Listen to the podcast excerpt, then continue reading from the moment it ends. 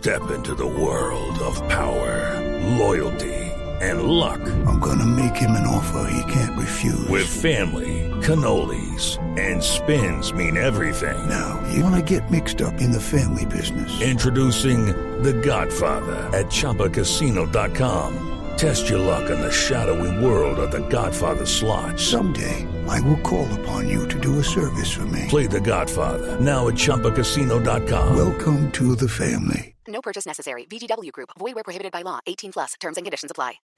Hasta aquí los deportes en Mañanas Blue. Estás escuchando Blue Radio. Decameron es el cómplice de tus placeres. Enamórate de tu bronceado, tu pareja y la playa con planes de hasta el 30% de descuento. Pregunta por la disponibilidad. Aprovecha y compra ya en decameron.com. Línea nacional 018 Puntos de venta de Cameron y agencias de viajes. Aplican condiciones. Operado por ser incluidos limitada. RNT 3961.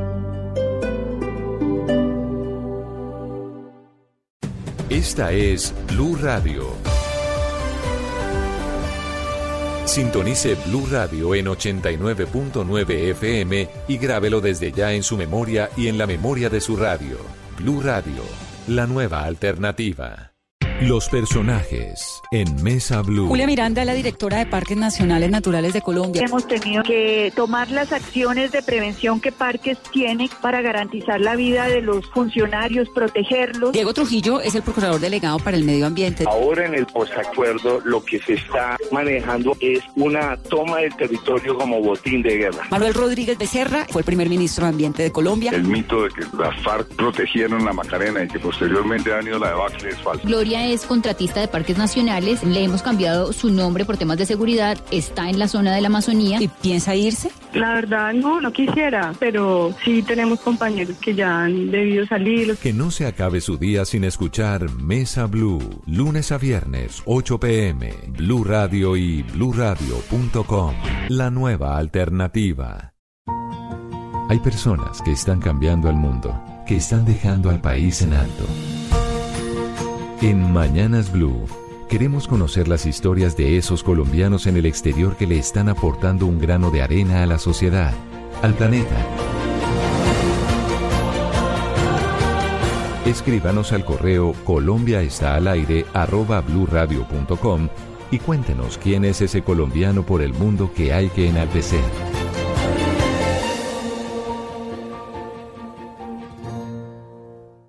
Esta noche en Bla Bla Blue. A las 9 nos acompañará nuestro querido compañero de deportes, el periodista Juan Pablo Hernández. A las 10 vamos a hablar del origen del miércoles de ceniza, de la conexión del carnaval con la fe cristiana, de los carnavales más importantes del mundo y de por qué desde hoy empieza la cuaresma. Y hoy también es miércoles, pero de música de los 90. Por eso les tendremos las mejores canciones de esta inolvidable década. Ya lo saben, los esperamos a todos para hablar de todo. Bla bla blue. Ahora desde las 9 a las 12 de la noche. Conversaciones para gente despierta. Bla bla blue por Blue Radio y bluradio.com. La nueva alternativa.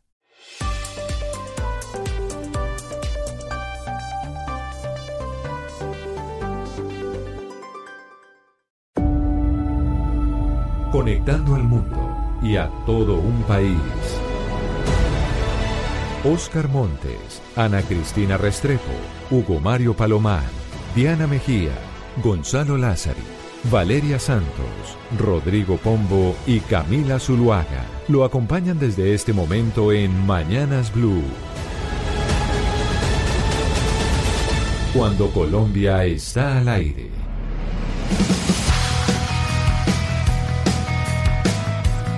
Las 10 de la mañana, 33 minutos. Seguimos en Mañanas Blue. Vamos hasta la una de la tarde y a partir de este momento empezamos con Colombia hasta el aire. Las voces de las regiones a nivel eh, nacional. Y precisamente nosotros, Oscar Montes, que tenemos muchas lluvias aquí en Bogotá, porque aquí el aguacero ayer fue impresionante. Ya han oído ustedes todos los reportes noticiosos de las afectaciones que hubo en la capital de la República por cuenta de esa lluvia. Pero digamos que si por aquí llueve en Barranquilla no escampa. Y no, y no necesariamente por el tema de la lluvia, Oscar, sino por el tema de las noticias. Camila, pues le cuento que en Barranquilla también el clima está bastante... Hoy amaneció la ciudad gris, por ejemplo, ya se fue el sol, el sol del carnaval y hoy amaneció bastante gris la ciudad. Pero efectivamente hay noticias, hay muchas noticias que tienen que ver con, con Barranquilla y también con la región Caribe. Básicamente, Camila, eh, bueno, este tema tan triste de los, de los falsos positivos, ¿no?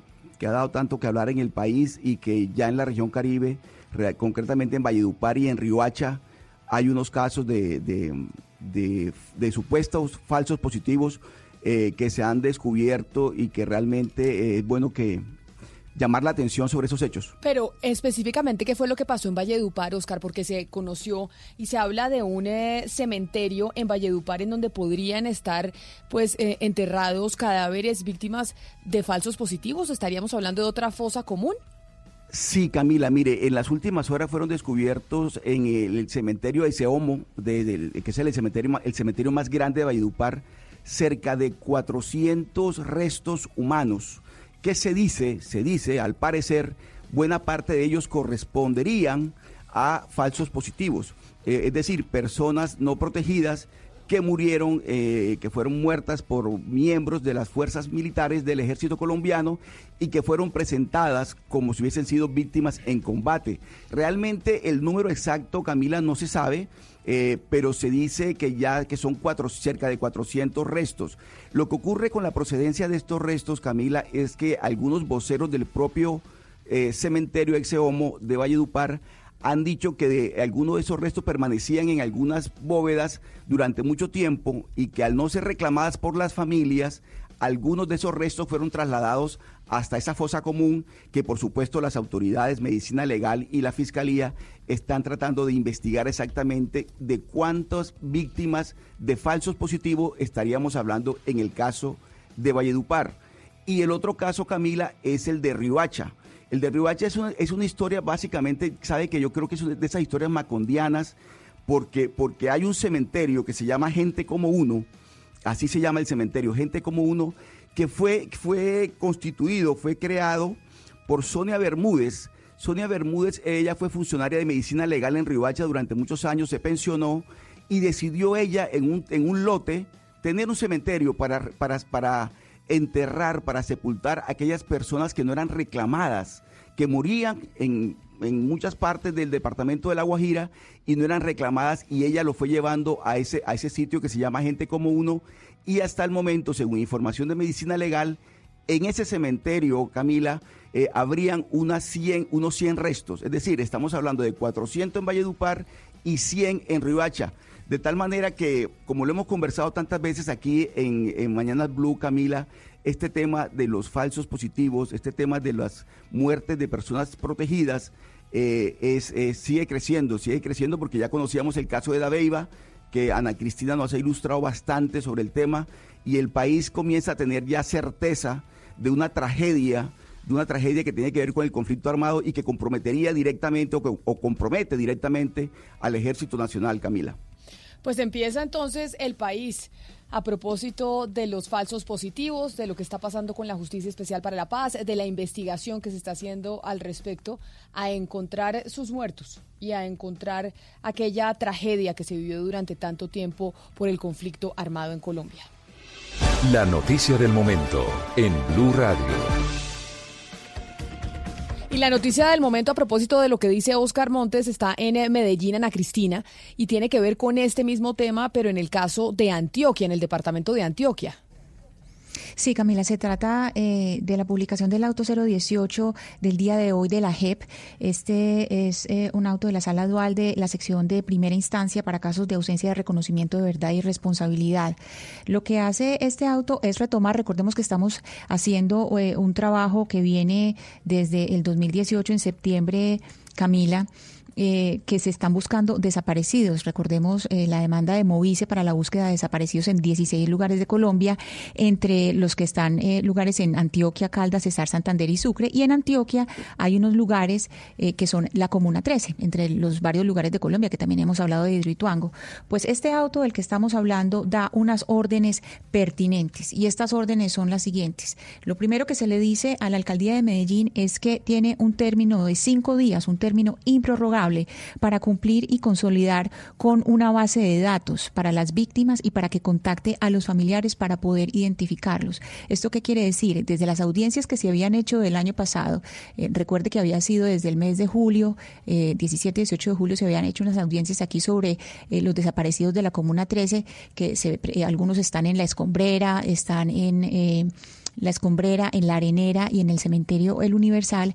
Entonces, lo que está diciendo la JEP es que la alcaldía de Medellín no ha hecho durante todos estos meses lo suficiente para hacer una recopilación eh, de una base de datos de víctimas y les, les están exigiendo una respuesta restaurativa que tenga acciones precisas y concretas que promuevan y faciliten los procesos de búsqueda, identificación e entrega digna de estos cuerpos. Es decir, tienen que abrir un proceso a los familiares, pues porque todo tiene que ser con ADN y tiene que ser eh, con las familias. Entonces, la JEP les dice, ustedes tienen que hacer esto. En segundo lugar, le dan una prórroga de tiempo a la gobernación de Antioquia para que proceda a la construcción de una propuesta de dignificación de las víctimas de la Comuna 13.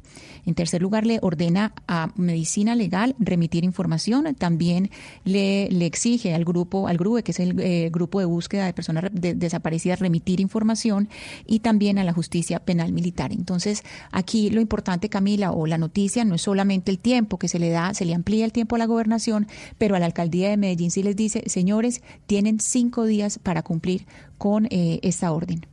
¿Y qué es lo que tienen específicamente que cumplir? Es decir, en cinco días el alcalde de Medellín, Daniel Quintero, ¿qué tiene que hacer, Ana Cristina?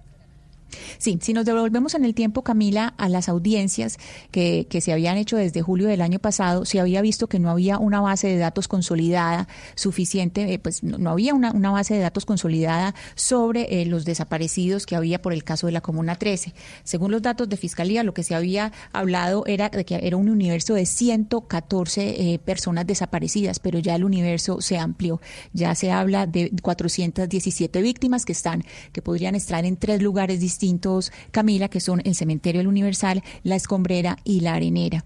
Entonces, lo que le están diciendo a la alcaldía de Medellín es, en cinco días usted tiene que hacer lo que no hizo desde julio cuando se le había ordenado que tenía que organizar la base de datos y que se tenía que poner en contacto con las víctimas precisamente para emprender todas esas acciones restaurativas con miras a la búsqueda de estos desaparecidos que habían sido, eh, es decir, todo es parte de una solicitud que había hecho Móvice, que es el Movimiento Nacional de Víctimas de Crímenes Crímenes de Estado que había hecho esa, esa solicitud, eh, esa demanda desde el 14 de septiembre de 2018. ¿Y podrá, la alcaldía, podrá la alcaldía, si no lo ha hecho en todo este tiempo, hacer esto que le ordena la Justicia Especial para la Paz? Que lo, que... Hey guys, it is Ryan. I'm not sure if you know this about me, but I'm a bit of a fun fanatic when I can. I like to work, but I like fun too. It's a thing. And now the truth is out there. I can tell you about my favorite place to have fun. Chumba Casino. They have hundreds of social casino style games to choose from with new games released each week. You can play for free anytime, anywhere, and each day brings a new chance to collect daily bonuses. So join me in the fun. Sign up now at ChumbaCasino.com. No purchase necessary. BGW. Void were prohibited by law. See terms and conditions. 18 plus. ¿Le ordena el tribunal?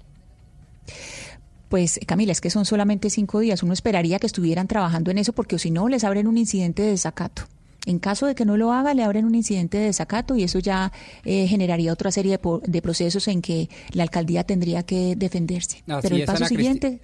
Así es, así es, Ana Cristina. Simplemente un dato jurídico es que como la orden fue dada hace tiempos, Camila, seguramente lo que están diciendo es no le vamos a dar más tiempo para que usted postergue su cumplimiento. Es decir, necesito que cierre el cumplimiento de la tarea. Por eso este tipo de autos son absolutamente perentorios y no es que se le haya dado un plazo irrazonable y de imposible cumplimiento de cinco días. No, la orden ya se había dado, como dijo Ana Cristina, lo que pasa sino es que, la alcaldía usted tiene no que la cerrar y, y, me cierra, sí. sí o sí, o si no, eh, lo sanciono. No, no, no, Rodrigo. Y además hay que aclarar una cosa aquí también. Estamos diciendo que la JEP le está diciendo a la alcaldía cumpla lo que no ha cumplido desde julio del año pasado. Pero, pero Rodrigo, es que para julio del año pasado la alcaldía ya tendría que haber tenido Ah, una bueno. base confiable de datos. Es lugar.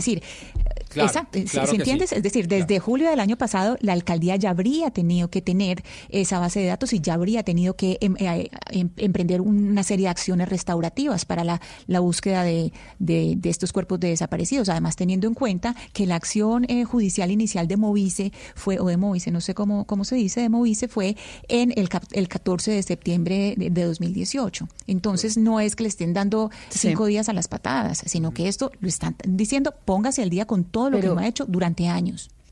Pero es que además estos procesos de exhumación de cadáveres, de manejo de DNA, de criminalística son extremadamente complejos y lo que estamos viendo con todas estas noticias, no solamente ahora con la Comuna 13, David, lo que nos contaba Oscar en Valledupar, Hacha y pues por todo el territorio colombiano, es que Colombia va a tener que volverse experto en esta materia y la unidad de personas dadas por desaparecidas que está buscando y haciendo este trabajo en la JEP, pues tiene que empezar a manejar unos protocolos que vamos a hacer la vanguardia en el mundo, porque lo que está sucediendo en Colombia es muy importante. Ya lo somos, Valeria, ya lo somos. Por ejemplo, tenemos una de las máximas autoridades eh, sobre la materia de exhumación y todo lo que usted acaba de decir, Juan Felipe Berrío.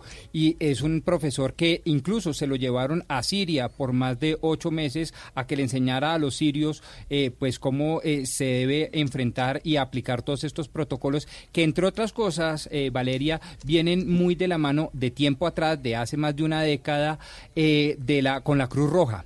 Y, le digo una cosa, eh, los resultados son, digamos, bastante positivos. Lo que pasa es que la tarea es mamutesca, gigantesca, pero vamos, digámoslo así, por el camino correcto. Pues muy triste, muy triste escuchar todas estas noticias, pero por lo menos saber lo que nos dicen a Cristina de la orden que le dan al eh, alcalde de Medellín, el plazo que se le da también a la gobernación eh, de Antioquia para que cumpla lo que se les ha venido ordenando desde hace seis meses, ¿no, Ana Cristina? Por el tema de, de las víctimas de falsos positivos. Sí.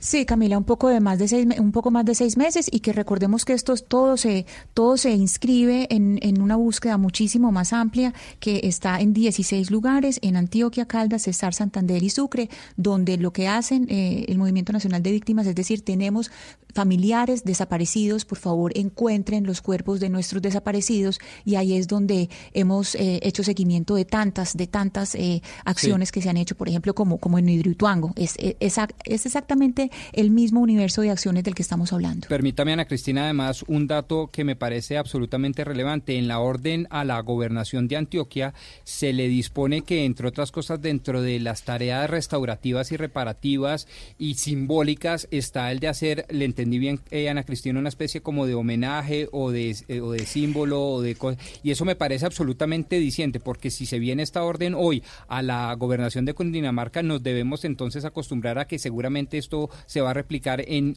todos los eh, departamentos de Colombia.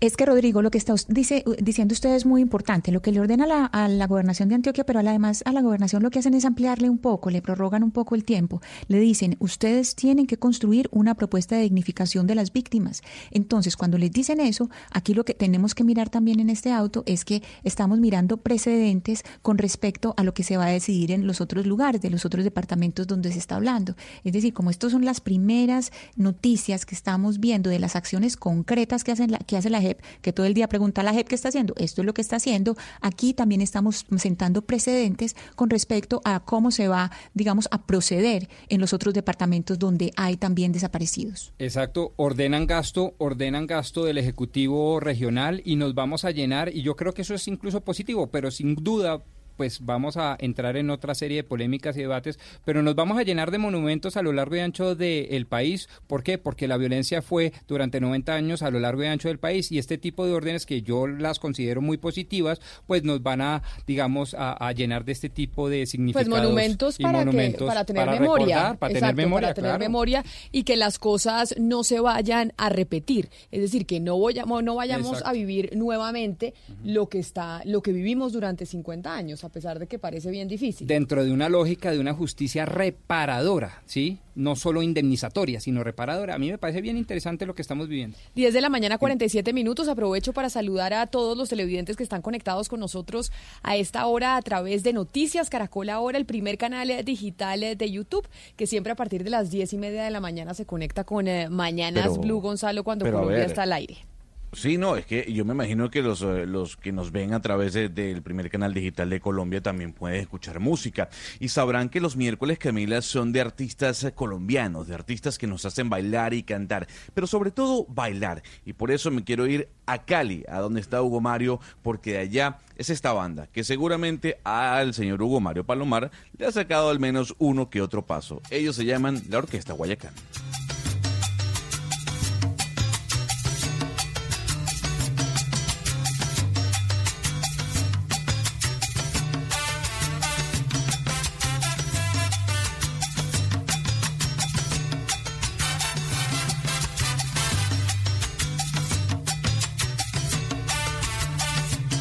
Usted que decidió meterle salsa entonces a su saludo, don Gonzalo Lázari, aprovechando que lo, que lo escucho, hablemos de las noticias de los Estados Unidos y del Partido Demócrata y de lo que está pasando en cómo se están echando vainas los unos a los otros, pero sobre todo acusando a Bernie Sanders y al eh, señor Michael Bloomberg. Bueno, ayer hubo debate nuevamente, Camila, el segundo debate en donde vemos a Michael Bloomberg, esto previo a las elecciones primarias que se van a realizar este sábado en Carolina del Sur, eh, un estado que apoya a Michael Bloomberg y que seguramente le dará delegados el día sábado. Ayer se llevó a cabo ese debate desastroso, realmente desastroso, organizado por CBS. Eso parecía un gallinero. No sé si usted está conmigo, Valeria, porque los, eh, los siete candidatos o precandidatos hablaban uno encima de otro, no dejaban eh, o los mandaban a callar. Eh, Bernie Sanders con Michael Bloomberg, Michael Bloomberg con Elizabeth Warren. Y obviamente a quien le dieron más fuerte fue a Bernie Sanders, sobre todo por las palabras que dio en 60 Minutes eh, acerca de Fidel Castro. También otro golpeado fue Michael Bloomberg, Camila, el tema de su dinero salió a relucir, pero si vamos a ver los análisis post-debate, dicen que en este caso los ganadores fueron Pete Buttigieg, si es que sí se pronuncia su apellido, Elizabeth Warren, que se le vio muy bien parada, y Bernie Sanders, que a pesar del ataque, él respondió muy bien lo dejó claro. Yo lo que dije sobre Fidel Castro fue es que no todo puede ser malo. El señor aplicó un plan de alfabetización que mejoró, en este caso, la vida Pero- educacional de la isla. Pero mire, Gonzalo, usted que está hablando de, los ganadores, pero hay que hablar del perdedor número uno, y es que lo sigo diciendo, fue el mismo Partido Demócrata. Es que ayer vimos una versión apocalíptica presentada por todos de lo que sería, pues, si Bernie Sanders gana la elección del partido, que es lo más probable, pero también unos ataques personales los unos contra los otros, que lo único que están dejando es eh, al partido mal parado. Se están haciendo un harakiri ellos mismos y lo que están es entregándole la elección eh, por la presidencia a Donald Trump en bandeja de plata, porque lo que vimos ayer fue un desastre, unos contra otros, eh, se estaban eh, eh, atacando de la manera, pues digamos, sí, exacto. Además desorganizado, eso fue un espectáculo un poquito deplorable que deja mal parqueado es al Partido Demócrata. Es que yo no sé ellos a qué están jugando. Incluso la señora Hillary Clinton dijo hace dos días en una entrevista en Berlín que ella, con tal de salvar al Partido Demócrata, hasta apoyaría y haría campaña por Bernie Sanders y que ojalá Bernie Sanders hubiera hecho lo mismo por ella en el 2016. Pero yo creo que va a ser demasiado tarde porque ellos están encargados de acabarse los unos contra los otros.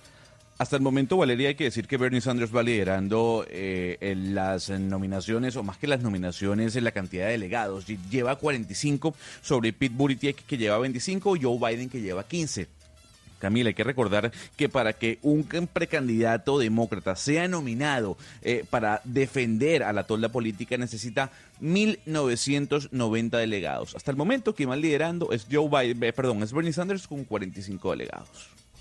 Vamos a ver si queda elegido Bernie Sanders, nominado Bernie Sanders como el candidato demócrata, si este puede ganarle a Donald Trump, que es lo que parece casi que imposible. Aunque muchos dentro del Partido Demócrata y en los Estados Unidos sí piensan que Bernie Sanders a hoy sería el único que podría hacerle carrera porque serían como los dos extremos enfrentándose en una competición por la presidencia norteamericana, Gonzalo. Lo que pasa es que muchas se tenían la expectativa sobre el señor Michael Bloomberg y Valeria que me corrija, pero ayer se le volvió a ver picho al señor en el debate, eh, descalibrado, falta de ideas, eh, flojo Sí, al con responder, unos chistes al malísimos, debatir, ¿no? chistes muy malos. Un humor Entonces, malísimo. Entonces, ba- basado en eso y en las respuestas que dio el propio Bernie Sanders a los ataques que hacían los otros seis precandidatos, uno se le ve a una persona segura de sus ideas, defendiendo de cada, cada una de sus palabras y sin duda Pero alguna, ¿sabe a pesar de que? A ver. Gonzalo, con lo que decía Camila, hay un estudio de Public Policy Polling que sacó, digamos, una encuesta la semana pasada que dice que eh, Sanders vencería con más facilidad a Trump que el resto de los demócratas porque hay una teoría nueva, se llevaría el 14% de los votos republicanos destinados a Trump. Es que eh, Sanders y Trump tienen una política y un planteamiento parecido en términos de defender a lo que era Estados Unidos antes, de cerrar el comercio, de volver a dignificar a los blancos, a las industrias que están dedicadas, digamos, eh, a, a esas industrias que trabajan en la mitad de Estados Unidos, que son las industrias típicas de los americanos. Entonces hay una parte republicana que dicen que votaría por Sanders y que por eso le podría ganar. Esa es una de las teorías que están y además hubo una encuesta que lo reafirma, pero ya no sabemos porque como vimos ayer, el candidato por ser socialista sería, mejor dicho, lo peor que le podría pasar al Partido Demócrata.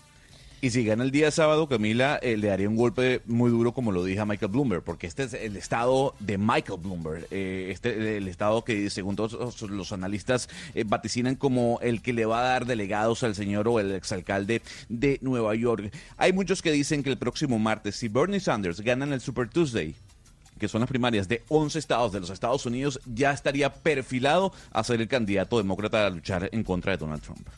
Pues así están las elecciones presidenciales en los Estados Unidos. Hoy es miércoles, eh, eh, son las 10 de la mañana, 54 minutos y como todos los miércoles, pues hace algún tiempo nosotros los miércoles, doctor Pombo, teníamos una sección muy bonita y que nos parece importante rescatar este año y es la sección de los proyectos productivos, porque empezamos eh, hablando y nos contaban Ana Cristina y Oscar de las fosas comunes que se están encontrando en todo el territorio nacional, eso, esas evidencias del conflicto armado y de la cruda guerra que vivió Colombia. Pero después del proceso de paz hubo una gente que se sometió eh, a la justicia, y pero que además firmó un acuerdo y le sigue apostando a la paz. Y los miércoles nosotros, pues el año pasado, en el 2019, reconocíamos a aquella gente que se comprometía con, eh, con la paz y que estaba pues detrás de unos proyectos productivos y que había que apoyarla. Claro, pero por supuesto, es que eh, no estamos hablando, queridos oyentes, de los que están en el Congreso de la República ni de la dirigencia del nuevo partido FARC, estamos hablando de esas bases guerrilleras que le creyeron y le siguen apostando a pesar de los llamaditos de Sirena Camila de unos disidentes que quieren todavía seguir en la era del odio y de la guerra y, pues del conflicto. Y estos señores dicen, no, yo me la juego, a mí me dieron un capital semilla, tengo buenas ideas, yo puedo trabajar ser exitoso y creer también, ¿por qué no decirlo un poco en el mercado, en la economía de mercado y vamos a salir adelante? Claro, sin perder nuestra ideología, somos economía solidaria, creemos cooperativas, etcétera, etcétera, y me encanta, creo que eh, es la sección más bonita que hemos hecho a lo largo de este año y largo de programa. Hoy lo retomamos, hoy retomamos una vez más. Nosotros aquí desde Mañanas Blue cuando Colombia está al aire, apostándole y reconociéndole a aquellos que decidieron apostarle a la paz. Protagonistas de una historia. La realidad detrás de aquellos que sí están cumpliendo con los acuerdos de La Habana. Un encuentro con la reintegración a la sociedad.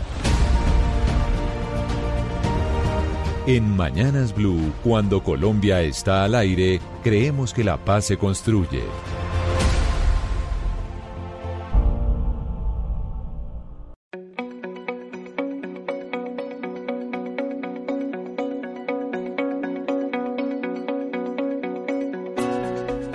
Y el proyecto productivo del que vamos a hablar hoy es un ejemplo de emprendimiento y de resistencia y de resiliencia. Estamos en comunicación con Jorge Luis Higuita, que es excombatiente de la guerrilla de las FARC-EP, tiene 39 años y Jorge Luis a sus 19 años perdió la movilidad en sus piernas y allí empezó todo un eh, recorrido que nos parece interesante que nos lo cuente y lo comparta con ustedes, con los oyentes. Jorge Luis Higuita, bienvenido a Mañanas Blue, mil gracias por atendernos. Eh, buenos días para todos ustedes allá. Don señor Higuita, ¿usted en qué momento y a qué edad entró a la guerrilla de las FARC? Cuéntenos un poco los antecedentes y su contexto de vida. Pues yo, eh, estando muy jovencito, a los 14 años, eh, me ingresé a la, la, guerrilla hasta los 17. A los 17 me fui para Medellín. me fui para Medellín, allá sí trabajando desde urbano en Medellín.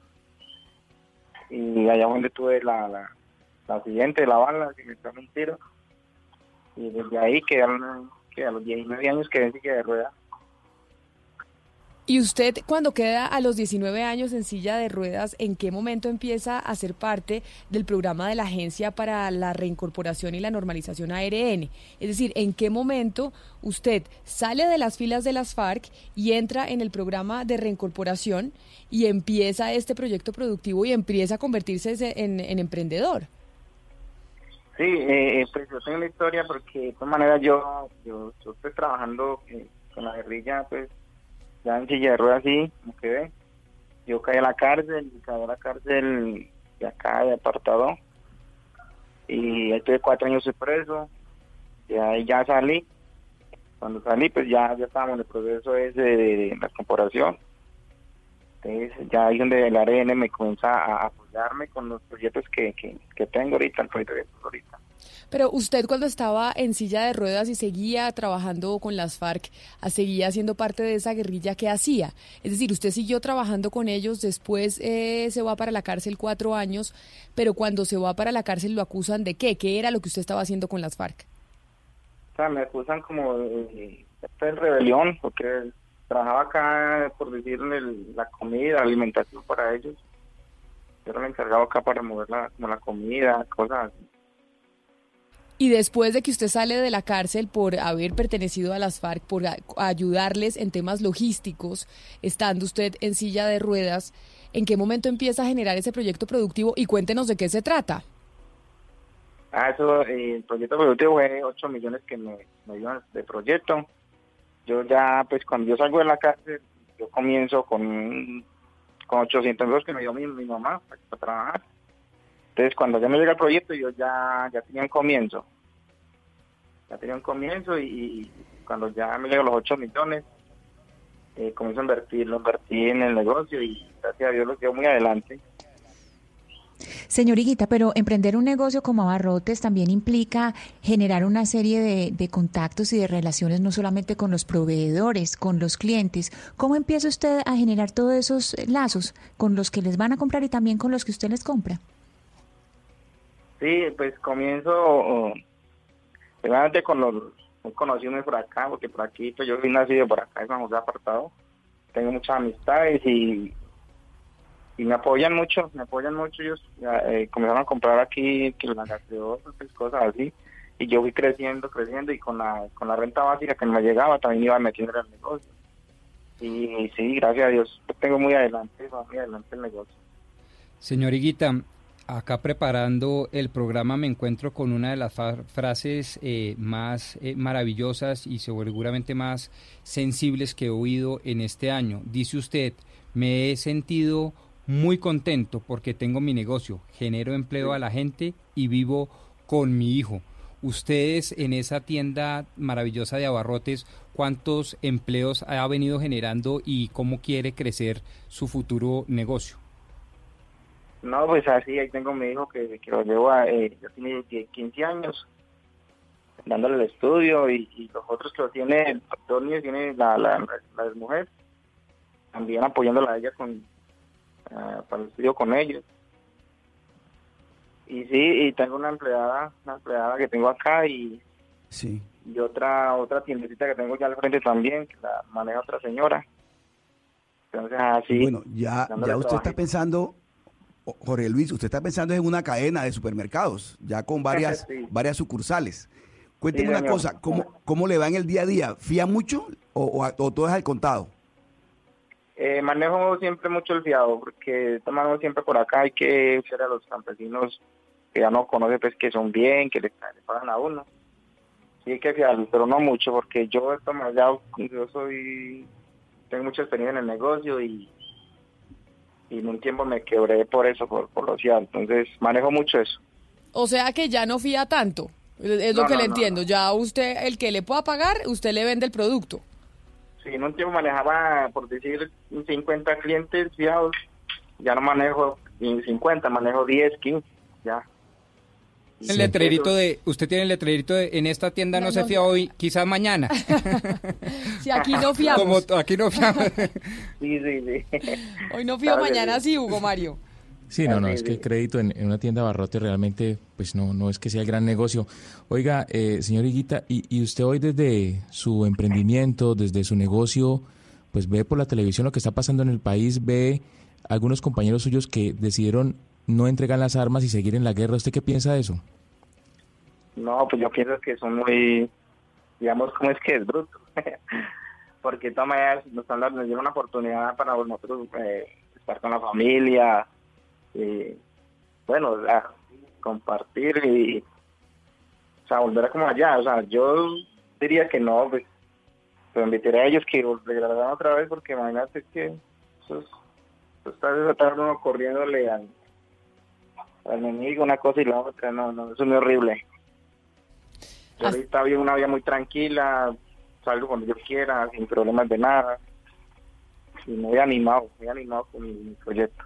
Y por esa razón es que nosotros los miércoles aquí en Mañanas Blue, pues queremos abrirles espacio a esa gente que como usted, Jorge Luis Higuita, pues le apuesta a la paz y le apostó a la paz también emprendiendo y con proyectos eh, productivos, porque oímos muchas noticias de esas que comenta Hugo Mario, de aquellos que decidieron incumplir y que decidieron eh, volver a las armas, pero hay tantos otros que no, que siguen cumpliendo y no son parte de las principales noticias de los medios en el país y por eso queríamos abrir este espacio todos los miércoles para escuchar esas historias de aquellos que le están cumpliendo a los colombianos. Jorge Luis Higuita, excombatiente de las FARC, mil gracias por haber estado hoy con nosotros. Felicitaciones y mucha suerte y ojalá se pueda seguir expandiendo esa tienda de abarrotes. Muchas gracias a ustedes. Protagonistas de una historia. La realidad detrás de aquellos que sí están cumpliendo con los acuerdos de La Habana.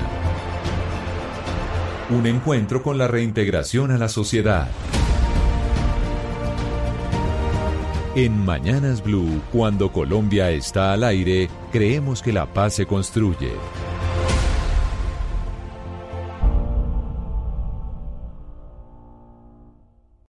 Hoy en Blue Radio. Hola amigos de Blue Radio, les habla Juan Pablo Hernández y quiero contarles que me dieron una muy buena noticia. Esta noche estaré como invitado en Bla Bla Blue, conversando de lo bueno. Así que los espero muy puntuales a las 9 de la noche porque ya saben, la única que no se cansa es la lengua. Los esperamos a las 9 de la noche. Bla bla blue. Conversaciones para gente despierta. De lunes a jueves desde las 9 de la noche. Por Blue Radio y bluradio.com. La nueva alternativa. Colombia está al aire.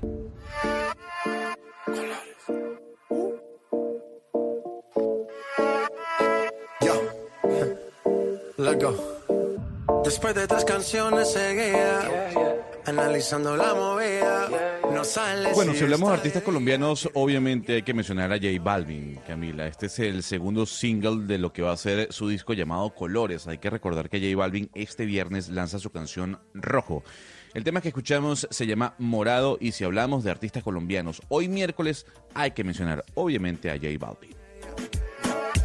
Oh, te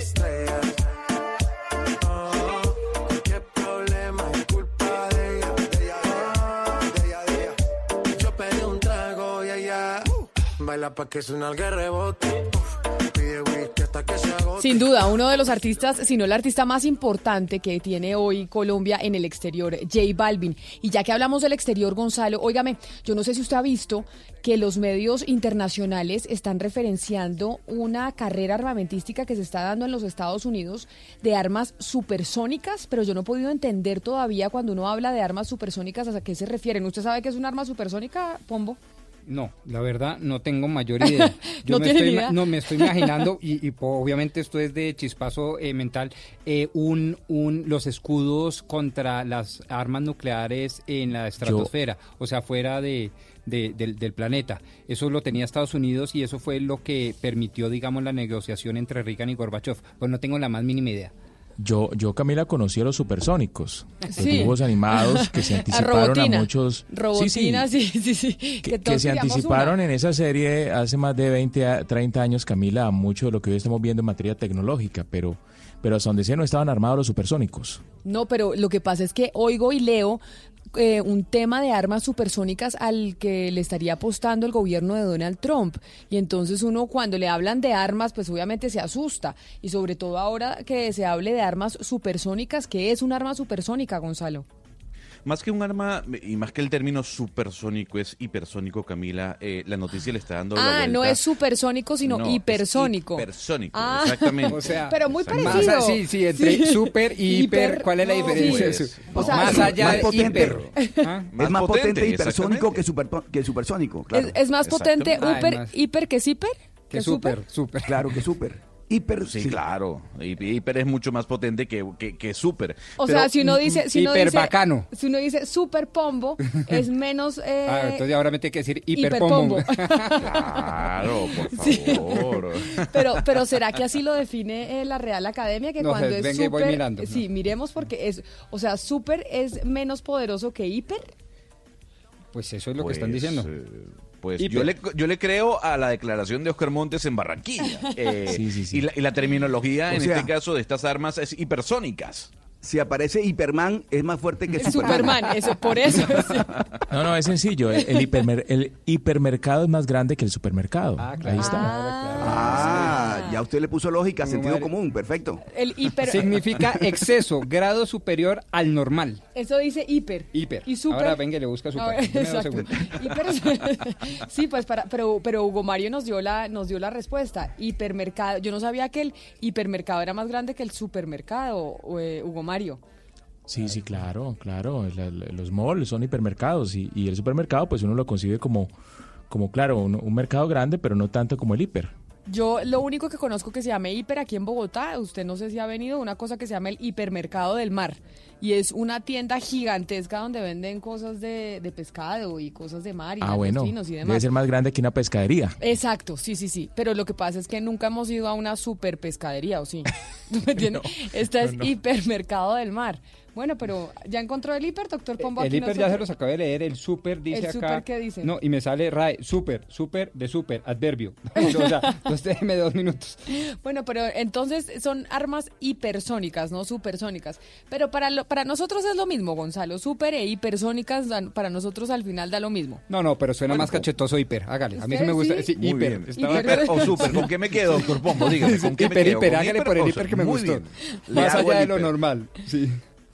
Bueno, Camila, eh, en medio del debate que se está dando en los Estados Unidos por su carrera armamentista, eh, la administración de Donald Trump este año eh, le pidió dentro del presupuesto nacional al Congreso una aprobación de 459 millones de dólares para eh, el desarrollo de estas armas hipersónicas. Pero lo que llama la atención es que para el año 2021 ya la administración de Donald Trump estaría pidiendo 3.200 millones de dólares para el desarrollo de este tipo de armas. Son armas que viajan más rápido que la velocidad de la, de la luz, 10 o 15 veces más rápido.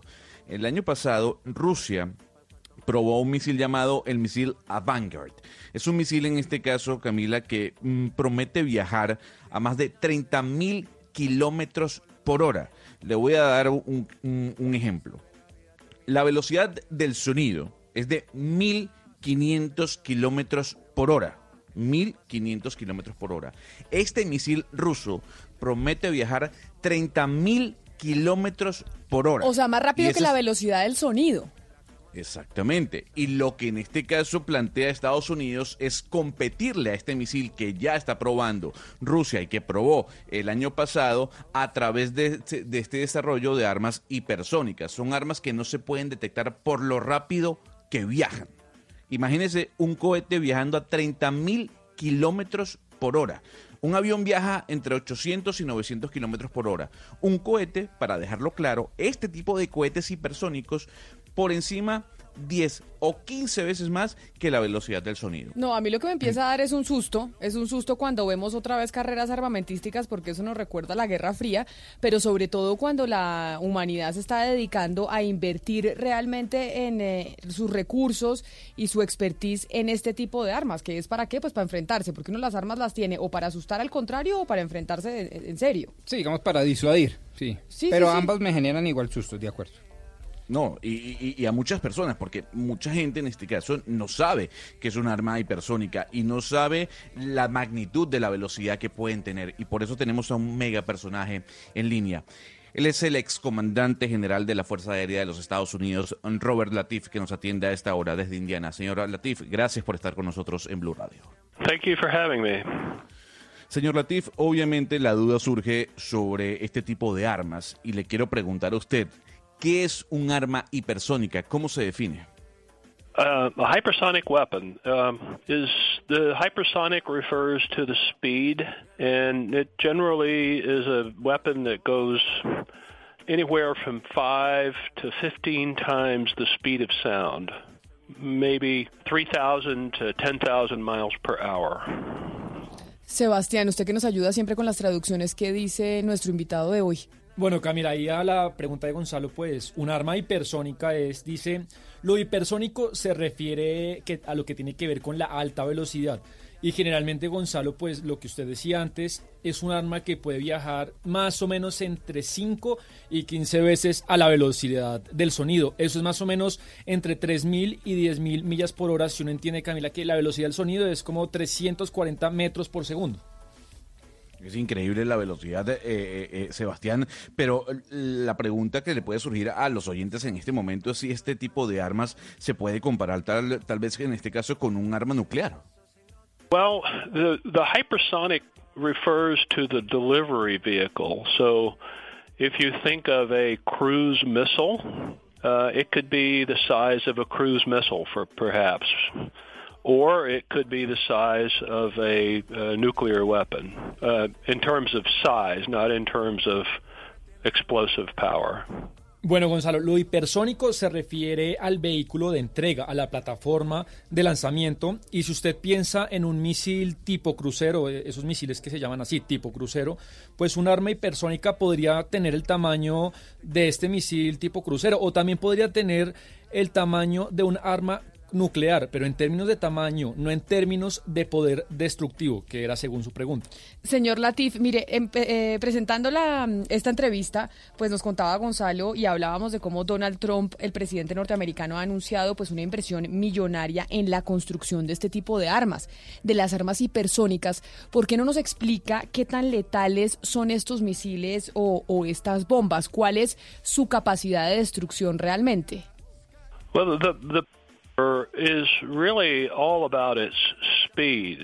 Uh, so um, think in terms of energy being, uh, it, it's associated with the mass of a weapon, how much it weighs, and how fast it goes. Uh, and so it, with mass, if you double the size, you double the power. With velocity, if you double the size, you quadruple the power. So the faster it goes, uh, the better it is. Pues Camila, ponga atención porque así es como funcionan estas armas. De todo lo que se trata esto, dice el excomandante, es acerca de la velocidad. Pensemos, por ejemplo, en la masa de un arma, lo que pesa y cuán rápido puede ir esta arma. Eso está relacionado entonces eh, pues con el poder. Entonces, Camila, con la masa, si se dobla el tamaño de un arma, pues se dobla el, poder que tiene de destrucción. Pero cuando se habla de velocidad, si se dobla el tamaño, se cuadriplica, es decir, cuatro veces el poder. Entonces eh, concluye el señor Latif diciendo que entre más rápido vaya el arma, pues mucho mejor, más poder Gonzalo de destrucción es increíble porque lo que nos decía el señor Latif anteriormente, Sebastián, es eso, es que puede tener el tamaño de un misil crucero o de una bomba nuclear pero aquí en este caso nos deja claro que puede cuadruplicar su poder y por eso tanta, eh, eh, tanta importancia a este tema y tanta importancia le está dando el presidente Donald Trump en esta carrera armamentística frente a lo que está haciendo Rusia. Eh, excomandante Latif, eh, justamente hablando de Rusia, hablando de los Estados Unidos, hay un problema sobre el acuerdo nuclear que firmaron en su momento Estados Unidos, Irán y otras potencias. Un acuerdo en el que precisamente estas dos naciones, Irán y Estados Unidos, ya no están dentro de él.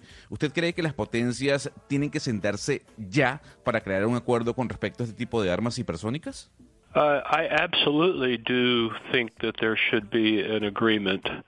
The problem with these kind of weapons is because they go so fast, uh, they're almost impossible to defend against.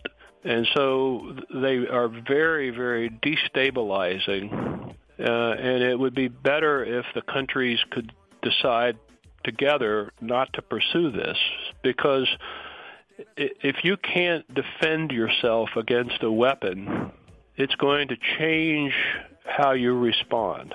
And so you might respond thinking that uh, you will lose that capability, and that would be a very dangerous, destabilizing thing to happen. Pues Gonzalo, el excomandante Latif le responde que está totalmente convencido que sí, que debería crearse pues una especie de acuerdo internacional alrededor de esto. El problema con este tipo de armas, Gonzalo, es que van tan tan rápido que son casi imposibles de defender. Eh, por un sistema de, defensa de los países. Entonces dice son muy desestabilizadoras. Sería mejor que si los países se dedican entre todos a resolver esto juntos y no a tratar pues de, de armar una carrera armamentística alrededor de esto. Por si cada uno no se puede defender de este tipo de armas, pues eso condiciona la respuesta de cada, de cada país. Entonces los países responden pensando en, en, que se perderá esa capacidad y eso concluye diciendo nos lleva a todos a un escenario muy peligroso, muy desestabilizador. Y por eso yo tengo una última pregunta para usted, señor Latif. Como ya mencionamos, el presidente Donald Trump pues anunció un incremento en el presupuesto del gasto militar para los Estados Unidos. ¿Usted cree que ese incremento del gasto militar para los Estados Unidos se justifica en la coyuntura actual? Well, uh, first of all, the the military budget is about seven hundred and fifty billion dollars a year. I think the a lot of that is justified. I would rather we not justify it based upon hypersonic weapons. Uh, the the problem is that uh, if other countries are doing it, we we really have very little choice. Uh, but as I said before, uh, we should should create agreements for us all to slow down or or stop this kind of development. Es el excomandante general de la Fuerza Aérea de los Estados Unidos, Robert Latif. Mr. Latif, thank you very much for being with us here in W Radio, in Blue Radio. Thank you. ¿Qué dijo Sebastián? Camila, eh, Latif le responde que, bueno, primero el presupuesto de defensa de los Estados Unidos es de alrededor, oiga bien, 750 billones de dólares al año. 750 billones, de dólares. Con B. dinero. Sí, una locura. Pero respecto a ese presupuesto le responde que cree que mucho de ese presupuesto sí está justificado.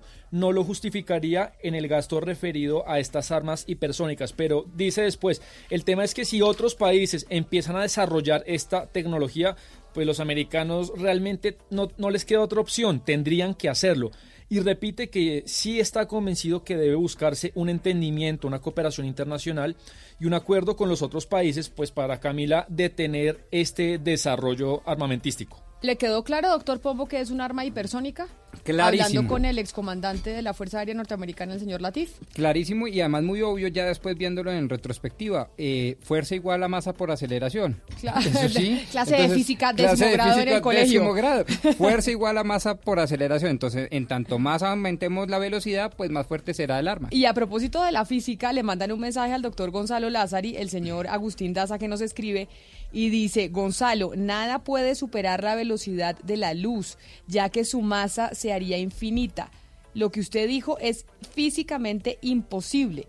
La velocidad superada es la del sonido, no la de la luz. Pero Gonzalo habló del sonido, creo. del sonido, no de la luz. pues acá el señor Daza le está mandando el mensaje. O será que entendí, no, pero él dijo de sonido, sí. Yo dije sonido y expliqué más o menos cuál es la velocidad del sonido en kilómetros por hora, lo que viaja un avión y lo que puede viajar este cohete.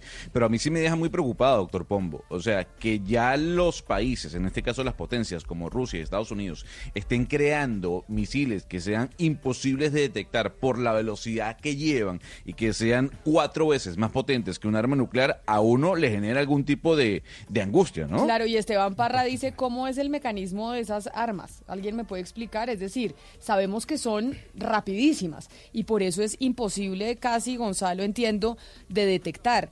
Pero además, ¿hay, ¿hay alguna otra explicación del mecanismo de cómo funcionan? sobre todo cuando uno eh, eh, empieza a ver las prácticas que ha hecho Rusia eh, en cuanto al cohete que, probaron el año pasado, uno ve que primero es la expulsión del mismo, la máquina que genera la expulsión del misil, pero también tiene ciertos... Mm, componentes, el misil per se que hacen que viaje tan rápido. Adentrarnos ya en lo que en los trabajos que está haciendo Rusia ha sido casi que imposible cuando uno empieza a investigar sobre este tipo de armas. Pero lo que dicen eh, los rusos en su momento cuando explicaron la teoría eh, y la práctica de este tipo de misiles hipersónicos es son dos factores. Uno, la máquina que los expulsa o que expulsa el misil y el misil per se, los componentes que tiene dentro de él para que viaje tan rápido. Bueno, ahí ya quedamos entonces claros, claritos de las armas hipersónicas para que usted sepa en lo que están los, eh, los ejércitos de las potencias del mundo. Porque además siempre se dice, para usted ser potencia y el, el país potencia, uno de los ingredientes es tener el ejército más poderoso del planeta. Y hoy el ejército más poderoso del planeta lo sigue teniendo los Estados Unidos. Y de lejos, lo llaman el país hegemón porque dicen que puede llegar a sostener hasta cuatro guerras simultáneas guerras internacionales simultáneas, guerras convencionales. Y quiero decir a Gonzalo una cosa. Camila, este tema le preocupa muchísimo más que el coronavirus, que ya nos ha dicho uno y otra vez y otra vez y todos los días que no es tan grave, que somos alarmistas. Esto es más grave que el coronavirus o no, Gonzalo. Pero eh, yo creo, yo, Qué buena factura. sí, yo creo, pero, yo Pues creo digo, que sí. ¿no? A, ver, a ver, yo, yo, yo meto la cucharada también porque yo debo decir que, por ejemplo, hoy Valeria Santos, el líder de la misión de expertos de la OMS en China, el señor Bruce Aliward, dijo que otros países deben copiar el modelo de China en vez de estar cuestionándose si se va a convertir en pandemia o no. eh, y, que la, y que la enfermedad no es tan mortal como lo pintan. Entonces, ¿cuál es la no es tan preocupación mortal suya? como ¿La las hiper, super, mega te contrasónicas que estamos hablando. Pero escúcheme un momento. A usted le inter- A ver, yo, ok, vamos, vamos a, a- a debatir. No, ¿Usted no, pero estoy de le acuerdo con usted, que eso quedó ayer claro en nuestro programa, hicimos un debate Claro, muy pero interesante ayer con entonces una lo trae otra vez a la persona mesa, ¿para eh, qué? experta, no, pues para echárselo en cara un poquito. Una facturilla que llaman. Mire, me dice, me dice un oyente, Felipe, que las armas hipersónicas se refiere a que llegan a velocidades lo altas que es difícil que los escudos antimisiles puedan usarse en contra de esas, de esas armas. Y el desarrollo viene como respuesta a lo que usted decía, Gonzalo, a la arma que hizo Rusia. Super e hiper hacen referencia a la velocidad a la que llegan. Tampoco son más potentes que un arma nuclear. ¿Será que es que me llegó tarde el mensaje de WhatsApp o qué? Pues de pronto sí. Puede ser, puede Sí. ser que llegó tarde el mensaje, porque básicamente estaba diciendo lo que, lo que nos dijo nuestro invitado. Sí, a mí lo único que me gusta No de toda esta noticia es que el desarrollo frente a la velocidad, ojalá que no se aplique obviamente a armas letales, a armas de defensa o, o de ataque, eh, pero, pero me parece fabuloso que el, el ser humano pueda ya llegar a unas velocidades de 30 mil kilómetros por hora, teniendo en cuenta que 1235 kilómetros es la velocidad del sonido. Es decir, eh, eso me parece francamente admirable como especie, digámoslo así. Lástima que lo apliquemos a armas letales o de disuasión. Pues eso era lo que yo le decía, que es- estamos invirtiendo todo el conocimiento, la capacidad de la ciencia para desarrollar armas que implica pues matarnos los unos a La los otros. Exacto, Sí, en vez de utilizar eso para el- mejoramiento de la especie, para estar mejor, para sacar a la gente de la pobreza, mire- para sacar a la gente de la desnutrición, Valeria. Estas armas específicamente, lo que estoy leyendo en este momento es que no todavía no, se- no, no están terminadas de inventar porque tienen que salir de la atmósfera y volver a entrar y cuando salen se derriten. Entonces hay un tema de la temperatura de estas armas que todavía, digamos, están entre Rusia y Estados Unidos viendo a ver quién la puede desarrollar eficazmente primero, porque para salir de la atmósfera y volver a entrar tienen que poder manejar una temperatura muy caliente y ellas todavía no están, digamos, eh, eh, eh, pues hechas para esto. Entonces todavía están en el proceso.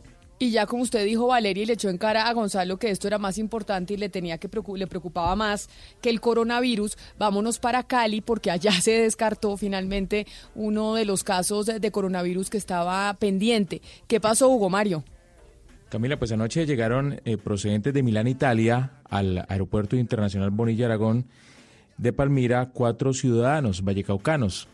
Eh, uno de ellos presentaba síntomas de cuadro viral desde hace cinco días eh, y sus acompañantes, eh, pues obviamente parece que también, por eso fueron conducidos a la clínica Palma Real de esa ciudad, de Palmira, y allí permanecieron hasta esta mañana aislados. Se acaba de confirmar, lo acaba de confirmar la secretaria de Salud del departamento, María Cristina Lesmes, ya se tomaron las pruebas y no es coronavirus. Sin embargo, haciendo nuestra investigación, esas personas se aislaron temporalmente, hicimos las pruebas y ya tenemos los resultados. Son negativos para COVID-19. Esas personas ya están saliendo para su casa con la recomendación de hacer lo que les pedimos a todos los vallecaucanos. El que tenga gripa se queda en la casa y si tiene que salir usa tapabocas. Ahí está la recomendación, Camila. 36 países eh, ya tienen coronavirus y por eso se están extremando los controles, sobre todo en el aeropuerto de Bonilla Aragón. Y es que cuando usted llega al aeropuerto, Hugo Mario, ya están los cartelitos. Mire, en el aeropuerto, lo, lo viví esta mañana, usted llega sí. Y entonces está el cartel como el, el que mejor puede contrarrestar eh, que, el, que, el, coronavirus se expanda es usted. Uh -huh. Entonces, por favor, diga si tiene los síntomas, etcétera, etcétera, y le van avisando. Y hay gente, por lo menos aquí en Bogotá, Hugo Mario, de la Secretaría sí. de Salud, que lo para usted y le pregunta de dónde viene, estuvo en estas partes, se siente mal, tiene fiebre, etcétera, etcétera. Y es como concientizando también a la gente de que es uno el que también tiene que colaborar con que esto no se vaya a, claro, a expandir. Exacto, aquí ¿Y en usted Colombia. utilizó pro, eh, tapabocas en el avión? No. Es que creo que como que eso es eh, lo indicado, ¿o no? No sé. Bueno. Hay que volver, no, pero mire, es que ¿sabe cuál es el problema también? No, lo que veíamos ayer también, el problema es que todos estos problemas de prevención al final terminan siendo un poquito obsoletos porque alrededor del 20% de las personas que tienen el virus son asintomáticas. Es decir, nunca presentan ni fiebre, ni gripa, ni moco, ni nada. Lo tengo y lo puedo transmitir y soy asintomático. Es 20% de estas personas. Entonces, al final, uno lo puede tener y uno no se da cuenta. Entonces, por eso es que ayer nos decían una y otra vez que es que el tema es, el, el, el virus se va a propagar, el virus va a llegar y eso es inevitable por más de campañas de prevención que se hagan y al final el virus termina siendo una gripa y no es más mortal que una gripa. Entonces de pronto sí estamos todos exagerando y hay que darle la razón al señor Gusta eh, Gonzalo Lázaro. A propósito de, de, lo que de lo que usted contaba, Ana Cristina, sobre la noticia del día, sobre la decisión de la JEP Colombia de publicar un auto donde le da órdenes a la alcaldía de Medellín y a la gobernación de Antioquia con respecto a su compromiso con las víctimas de la Comuna 13, dice Auditor Público, manda el siguiente mensaje y dígame usted qué significa porque no lo entiendo. Nos dice un oyente que frente a eso que usted dijo, ni lo ni el exgobernador Sergio Fajardo, ni Luis Pérez, ni Aníbal Gaviria, ni Daniel Quintero van a permitir que se escarbe en los sitios que son, que básicamente el sitio que es y donde se debería hacer es en la escombrera. ¿Me explica usted este mensaje? Sí, lo que pasa, Camila, pues es que, bueno, el, el, oyente tiene todo el derecho a expresar su opinión, pero es que una cosa es que los gobernadores eh, que pasaron o que están en el cargo, que los alcaldes que pasaron o que están en el cargo, quieran o no quieran algo. La JEP es un poder independiente da ese, a esos poderes y si la JEP dice vamos a revisar en tal parte, y de hecho lo están haciendo, de hecho lo están haciendo porque precisamente este es el trabajo científico que está haciendo la JEP, está haciendo trabajo científico de, de medicina forense eh, en esos lugares. Entonces eso, eh, con todo respeto eh, por el oyente, el oyente puede que en este momento tenga esa impresión, pero de hecho lo que está haciendo la JEP en este momento desde hace varias, eh, varios meses es diligencias que precisamente están hurgando en esos lugares eh, precisamente para cumplir con esa orden que, que, tienen ellos, pues con ese mandato que tienen ellos desde 2018, desde septiembre de 2018, y es buscar dónde están los muertos de la Comuna 13, que son básicamente tres lugares, Cementerio del Universal, La Arenera y La Escombrera. Y ya que estamos hablando del departamento de Antioquia, Ana Cristina, yo sigo eh, impactada y yo creo que el país entero con la historia de los campesinos, de las más de 300 eh, familias que tuvieron que salir en chivas o en buses desplazados precisamente de Ituango. ¿Con quién vamos a hablar y qué ha pasado con esa historia? Sí, Camila, recordemos que desde el domingo hay eh, una serie de campesinos que se dirigieron al campo, al eh, casco urbano de Ituango, porque ellos están acosados básicamente por las disidencias y el clan del Golfo. Y se habla de 864 personas, entre ellas hay 279 mujeres y menores y 309 familias censadas. Y precisamente para hablarnos de ese tema está con nosotros el señor Luis Arturo Barrera. Don Luis, eh, buenos días y bienvenido a Mañanas Blue. Eh, buenos días. Eh, Don Luis, maneras, sí, dígame. Sí, sí, adelante. No, cuéntenos en qué parte está usted en este momento. Estoy, estoy aquí en la alcaldía de Nituango, aquí en, en la personería. Don Luis Arturo, eh, cuéntenos cómo están eh, los vecinos suyos de Vereda en este momento. ¿Están en el casco eh, urbano de Ituango o qué están haciendo? Eh, no, de, de, la vereda mía como quebra del medio ya ya se fueron, eh, pues en, en, en la chiva, en la escalera esa, ya ya la, la mandaron hacia la vereda, ¿cierto? O sea, eh, hoy están porque, retornando. Sí, hoy estamos retornando. ¿Ustedes dónde se quedaron desde el domingo? ¿Dónde se estaban quedando? estábamos eh, estábamos en unas en unas instituciones eh, aquí cerca al, al casco urbano. Eh, habíamos en una vereda, en otra parte, en una vereda aquí que sigue el municipio en Pío Décimo. Sí, don Luis Arturo, pero usted me dice en este momento que usted está en la personería y en la personería, ¿qué le dicen a usted de las garantías de seguridad que tienen para devolverse para su vereda y para las otras veredas que quedan ahí en el cañón del inglés? Eh, pues, eh, como le dijera yo, desde resulta que todavía los, los, del cañón de, del Cedral, pues no han regresado todavía, ¿cierto? Están esperando las chivas quienes se fueron con nosotros y vuelven a regresar para estas personas irse, ¿cierto? Eh, nosotros venimos a una vuelta aquí a la alcaldía de la personalidad, como quedaron unos unos números malos para censar, entonces también hay una, una gente de aquí, del de lado de, pues del Cedral, ¿cierto? Que, que, que, también son desplazados de aquí, de, aquí en el municipio. Pero, don Luis Arturo, ustedes esta semana, es decir, las personas que se habían eh, desplazado al casco urbano de Ituango, habían sacado un pliego de peticiones en que le decían al gobierno, por ejemplo, que em, se afanaran o que le pusieran más cuidado a la implementación de los acuerdos, en especial a los PET, y que tampoco eh, querían eh, que hubiera presencia de, las, de la fuerza pública. ¿Ustedes en qué condiciones están regresando a las veredas en este momento? En este momento estamos regresando a, las veredas porque nosotros eh, conversamos pues ahí con, la fuerza pública que van a van a meter más ejército ahí dentro de estas de, dentro de estas seis veredas, ¿cierto? Eh, que más protección pues para podernos mandar allá, ¿cierto? Pero resulta y sucede que eso no es sino por tres o seis meses, digámoslo ahí. Entonces nosotros después de que pasan los seis meses, que ¿quién nos va a proteger? ¿O otro grupo que llegue o que, o que en este momento, don Luis Arturo, ¿ustedes cuáles son eh, los grupos que los tienen a ustedes sitiados o que los tienen en problemas en las veredas de Ituango? Eh, señora, como le dijera yo, eh, nosotros aquí pues sabemos que grupos hay muchos, ¿cierto?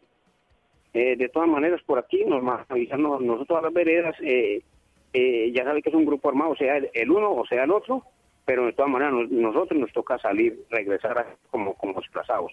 El desplazamiento no es una cosa que eso que eso no es no es buena, viable para nadie. Mientras uno tiene que salirse de, a sus tierras, de dejar todas las pertenencias, todas aquellas cosas que quizás como hay animales por que también se van a perder, que sobre eso también se han conversado muchas cosas porque es otra pérdida por día aparte. Por supuesto, don Luis Arturo. Pero mire, ustedes eh, salieron más de 300 familias en este momento, están llegando a un sitio en donde lo proveen las autoridades, pero frente a la situación de seguridad en esa zona en donde ustedes pues fueron desplazados, las autoridades les responden algo sobre la posibilidad de poder volver en algún momento para que no pierdan, como usted dice, eh, sus tierras y sus cosas. Eh, sí, ahí estuvimos aquí en la alcaldía hablando pues con el con el coronel del ejército eh, que para darnos más protección, pero entonces ah, eh, mandaron más fuerza pública para, para esos lados, pero entonces resulta y sucede que también están diciendo que es que van a desplazar otras veredas, pues ese es el comentario, uno no sabe, ¿cierto? Eh, más adelante se darán de cuenta de esto, hemos vivido la violencia hace, hace muchos años. Pero mire, don Luis Arturo, eh, hoy justamente el alcalde de Ituango hizo una entrevista a un medio importante de comunicaciones y dijo que el problema de la violencia en Ituango pues no se iba a solucionar hasta que el tema de los cultivos ilícitos no se solucionara y que una forma de solucionarlo era justamente haciéndole el cumplimiento al Programa Nacional de Sustitución de Cultivos acordado en el proceso de paz y que el gobierno les ha incumplido con esto. ¿Usted está de acuerdo con que el Programa Nacional de Sustitución de Cultivos no se ha cumplido en, en Ituango y el gobierno no ha cumplido con esta obligación? Sí, eso, eso está pues ahí con, los diálogos de paz, que hay, hay cosas que el, que el gobierno cumplió con más, hay otras cosas que él no ha cumplido. Sí. ¿Cuáles son, cuáles son los temas con, los que, el gobierno no ha cumplido? Eh, pues los, los, él no, no ha cumplido de pronto más más presencia de, de, cierto en la zona cierto claro que eh, los otros grupos pues mientras haya coca haya marihuana y haya otras otros cultivos la cosa sigue aquí en, siempre en desplazamiento y muchas cosas, porque cada quien está cuidando aquello. Y don Luis Arturo, sí, dígame. Sí, don Luis Arturo, pero, pero eh, esos cultivos de los que usted está hablando, ¿se está cumpliendo eh, con la sustitución o no? ¿O, qué es lo que está pasando, esa relación de ustedes tratar, los campesinos tratar de hacer la sustitución y el asedio de las bandas criminales? Eh, pues que le dijera a uno como campesino, uno no sabe nada, porque nosotros en, la, en, el área donde nosotros estamos es, es, de café, ¿cierto? los cultivos están para otras partes más retiradas, ¿cierto? Eh, ahí sí no le sé dar la información sobre eso. Pero sé que aquí en el municipio pues, hay, hay cultivos de coca por, por varias porque son municipios muy extensos, son cientos veredas lejanas, hay unas con, la, con las otras, donde nos deja el carro, pues está por ahí un día o dos de, de camino por ahí en Mula, ¿cierto? O en, o en, ¿cierto? Sí, don Luis Arturo, usted, usted nos dice algo que, que, muy pocas personas saben y que es fundamental, es entender que Ituango abarca eh, un pedazo grandísimo de la cordillera y es inmenso. Eh, usted dice que tiene un cafetal. En ese cafetal, ¿cómo lo han intimidado usted? ¿Usted y sus vecinos cómo han sentido esa intimidación de los violentos? Eh, pues, ¿qué le dijéramos yo sobre eso? De que nosotros también hablamos con el ejército, porque el ejército se va a hacer la presión y entonces se, mete dentro de las casas, ahí, ¿cierto? Entonces, el, coronel del ejército aquí nos conversó ayer que él, que él iba sobre esa situación para, para mandar el ejército, porque es que el ejército no, no, él no lo manda para, lo mandan para, para, para, las áreas donde, donde están los pastos y donde están las donde, y donde están los, los árboles. Y resulta y sucede que ayer, ayer tuvimos un tema sobre eso una fuerza así pública, ¿cierto? Que de pronto hubo gente que no quería aceptar eso, era por eso, y de todas maneras, pues que estamos cuidando el medio ambiente, y entonces llegan ellos a mochar árboles de café, eh, plantas que nosotros tenemos, cultivos de donde nosotros conseguimos la comida, y listo. Y ustedes han tenido eh, oportunidad de acercarse, em, usted me dice que en este momento pues nos ha dicho que está en la personería, en la personería tienen conocimiento de todas las denuncias de ustedes, ¿les han hecho algún tipo de seguimiento o de acompañamiento en, en el, digamos, en el último año? Eh, sí, nos han hecho ese acompañamiento pues ahora en el último año, como como también nosotros hemos sido desplazados varias veces a hay unos desplazamientos que, que dicen que Acción Social no no nos no nos reportó. Entonces, eh, eh, yo, en mi verdad, llevamos como, como tres desplazamientos, con este serían cuatro, ¿cierto? Entonces, eh, más adelante hay que sacar otro documento ahí para que si, si el gobierno sí nos va a cumplir, nosotros también somos, fuimos desplazados y también tenemos las mismas ayudas que, que les han entregado a otros que, que ya, ya fueron censados. Pues don Luis Arturo Barrera, eh, duele mucho y uno no se alcanza a imaginar lo que viven estas familias como la suya, estas más de 300 familias que están siendo desplazadas, pero que además no es la primera vez. Muchísimas gracias por habernos atendido y pues nosotros estaremos atentos de la respuesta de las autoridades para que le den respuesta a estas familias que lo más eh, lamentable es que no es la primera vez que son víctimas de desplazamiento. Sí, sí, nos llevamos varias veces. ¿no? Cantidad y, todavía se, sigue mientras siga estos cultivos y todas estas cosas por otras partes eh, se seguirá siguiendo Dios no lo quiera pero esto sigue más adelante Don Luis Arturo Barrera, le mandamos un saludo eh, muy especial aquí desde, desde Blue Radio. Mil gracias por habernos atendido. Bueno, muchas gracias a ustedes también. Ana Cristina, esto es de, uno no se alcanza a imaginar, por más de que uno oiga eh, a, don Luis Arturo Barrera, campesino de la vereda del Cedral de Ituango, por más de que uno escuche, no se alcanza uno a imaginar cómo es la vida de estas 300 familias, que no es la primera vez que son eh, desplazadas y que tienen otra vez que dejar todas sus tierras por cuenta de la violencia y por, por cuenta de los grupos armados que están ahí en la zona de Ituango, en el departamento de Antioquia. No, no, es muy difícil, eh, Camila, dimensionar la tragedia de estas personas. Además, por lo que decía don Luis Arturo, y es el tamaño de Ituango. Es que Ituango tiene veredas a donde se llega a días de mula, a lomo de mula. Entonces, es, son, las distancias son impresionantes y el grado de abandono y de falta de presencia del Estado es muy grande. Pero aquí hay que resaltar algo muy importante, Camila, y que muchas veces, pues, y también eh, quisiera destacar eh, la labor de los colegas del periódico El Colombiano, de Javier Alexander Macías y de Ricardo Monsalve, que, que han hecho una presencia muy buena en la zona de Ituango y es que es explicar cómo una estrategia de presión es desplazar familias. Es decir, la estrategia de los, de los ilegales es exclusivamente dedicarse a desplazar familias. Mire que estamos hablando con un cultivador de café. Él decía, pero pues ¿dónde están los cultivos? él sabe que hay muchos cultivos de coca y marihuana, pero él no sabe dónde. Él pues dice, eso es algo muy lejos. Entonces es una estrategia en que ellos van chun chun, van desplazando, desplazando, van. Exacto, para controlar territorio. Entonces eh, estamos es frente a una tragedia pero que se va a repetir y se va a repetir. Lo que, lo que le decía el alcalde eh, de Ituango al espectador hoy es, sí es muy importante y es que al final esta, estas, pues, grupos salvajes del área quieren ejercer control para poder controlar los cultivos ilícitos y ese es el meollo del problema, no solamente en Antioquia, sino en muchos departamentos del país, pero que hay una solución, una solución que está en hacer cumplir el Programa Nacional de Sustitución de Cultivos, que el gobierno no ha podido cumplir y que viene incumpliendo a lo largo de los años y de todo el territorio nacional. Entonces, en la medida en que el enfoque no se haga por esta vía, que es una sustitución de cultivos que y, y, fortalecer un cerco humano en estas zonas y la estrategia sea meramente y puramente militar, lo que va a pasar es que vamos a seguir viendo estos desplazamientos y vamos a seguir viendo que la guerra se va a seguir recrudeciendo, porque es que es que es insostenible. La estrategia militar por sí sola es insostenible. Mire usted, Valeria, que precisamente los del otro lado piensan totalmente distinto y es que la causa eficiente, o sea, yo... ¿Quién es del otro lado? Yo yo y lo que yo represento en la mesa, por supuesto.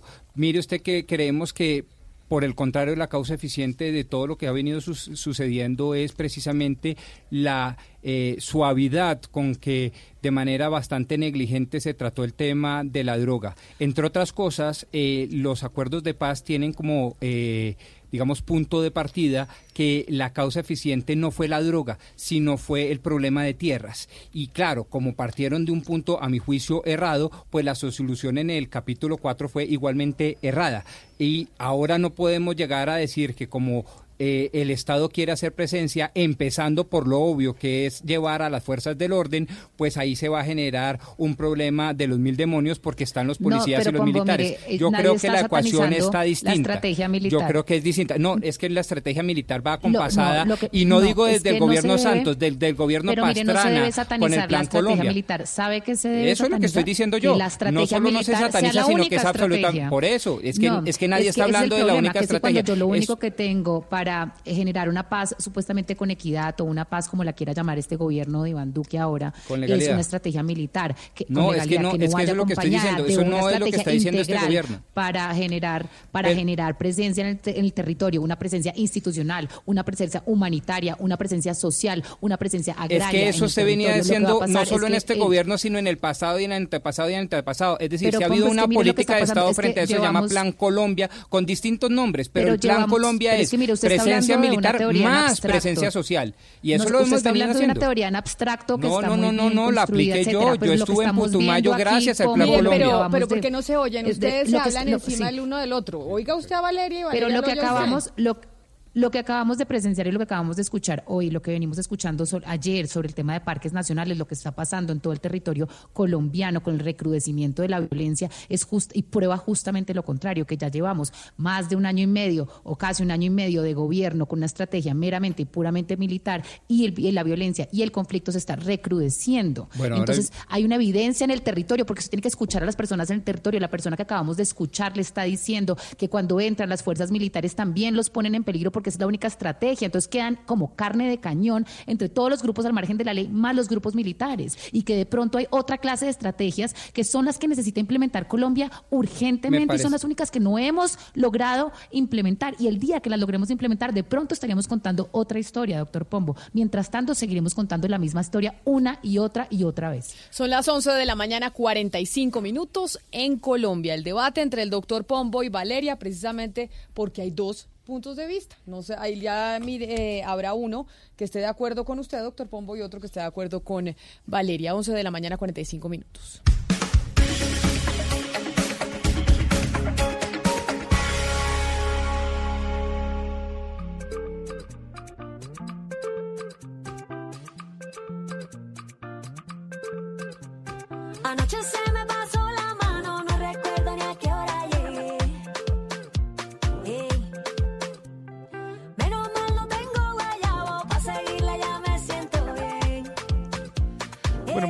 Música colombiana, Camila. Aquí tenemos a Martina en La Peligrosa. Estoy R para ambientar este desconectado y para bajarle un poco la atención al debate entre Valeria y el doctor Pombo.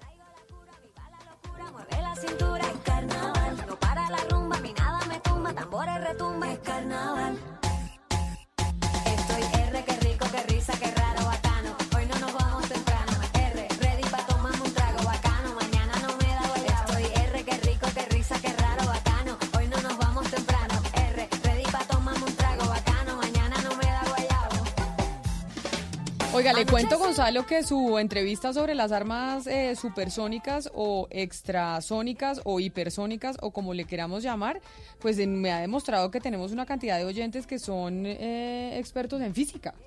Bueno, Sí, que es, es- es que no hay necesidad de ser experto cuando fuerza igual a masa por aceleración, décimo grado, ¿no? Sí, de, décimo Sí, grado, sí. pero no, no, no. Viera la cantidad de, de, mensa- de mensajes de gente diciendo sobre, sobre lo que son las armas hipersónicas. Por ejemplo, Homer Macías dice que arma hipersónica se refiere solo al vehículo, Gonzalo, y la velocidad a la que viaja independientemente del tipo de explosivo que este transporte. Podría ser una cabeza nuclear o una ojiva convencional. Es decir, cuando hablamos de hipersónica es la velocidad. Que, le- que la, la pólvora que lleve adentro no tiene nada que ver. Bueno, Es- la pólvora. No, no, las Sí, claro. no tienen pólvora. No, no, no, no, las hipersónicas no, lo dijo el profesor Eritical, ex militar de Estados dijo. Unidos. La energía. Exactamente. Oye, a los, que le- a los que les gusta este tema eh, de la física y todo, les recomiendo que se peguen una pasadita por YouTube y búsquense eh, aviones que superan la velocidad del sonido.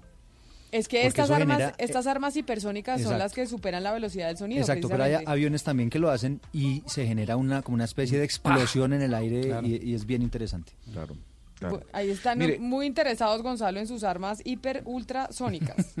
Bueno, pero vio, vio que mi tema sí dio de qué hablar, señora Valeria Santos, a diferencia del coronavirus. Salimos un poco del diarismo, entonces la gente está interesada en las ar- armas hipersónicas. Eh, Camila Zuluaga, eh, ¿usted, su ideología es hacia la derecha o hacia la izquierda?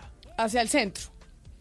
Hacia el centro. Sí, Usted no se puede- se- se- ¿Seguro? Le vuelvo a hacer la pregunta, por no, favor. ¿Hacia la izquierda digo o centro, derecha? centro.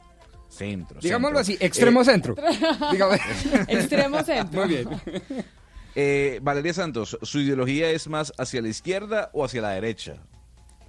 Pues voy a decir centro, pero no me van a creer porque ustedes todos No, piensan que yo aquí, mejor dicho. No, pues Pero, no que- tiene nada- o sea, pero partamos de la base que no tiene nada de malo estar en ninguna, en ninguna parte del espectro Sí, pero, pero, pero aquí en la mesa les encanta decirme que yo soy de super izquierda y eso no es así. No, no, pero no. yo me En lo que a mí respecta, simplemente socialdemócrata. Como Bernie Sanders. Sí, soy socialdemócrata, puede ser. Pues En yo creo algunas que cosas, Santos es de izquierda. Yo creo que Valeria Santos tiene una yo le dije de que, que para qué me preguntan si igual me iban a catalogar en un espectro político sin que yo pudiera ni siquiera defenderme. A mí sí pregúnteme, pero- por favor. No, pero es que el, el tema no es con usted, el tema es un, es un tema de mujeres únicamente. Pero por si acaso es de centro también. Sí, sí. De, de centro, ¿no? También. Sobre todo. No, Camila, es que hay un estudio interesante que hicieron en Málaga, eh, un psicólogo llamado Francisco Cabello, en el que descubrió que las mujeres con ideología de izquierda son las que tienen mayor deseo sexual, superando a las mujeres de centro, como usted y Valeria Santos, y a las de derecha.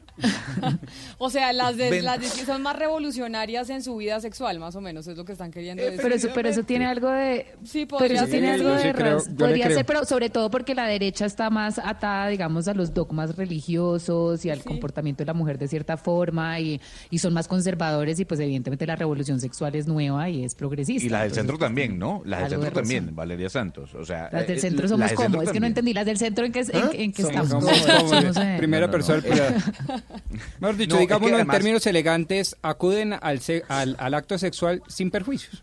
Exactamente. Sí, exactamente. Es mucho Exactamente. más fácil, mucho más fácil. Pero para que las personas eh, no duden de este estudio, fue una encuesta que se le hizo a 22 mil mujeres de habla hispana en 71 países. El estudio lo hizo Francisco Cabello y a través de estas encuestas a estas 22 mil mujeres dictaminaron el resultado del mismo. O sea, las mujeres con ideología de izquierda, como Valeria Santos para Gonzalo Lázari, tienen mayor deseo sexual que una mujer de centro o de derecha. O sea que usted, doctor Pombo, a acudir a una mujer eh, de izquierda, más bien. De izquierda. Eh, Me encantan, sí. Eh, y no- pero no solo por el tema sexual, sino por el tema intelectual, he de aclarar. Porque le encanta pelear a usted. No, no, no, no, porque me hacen sentir vivo, digámoslo así. Y después le dedica me gusta cuando callas porque estás como...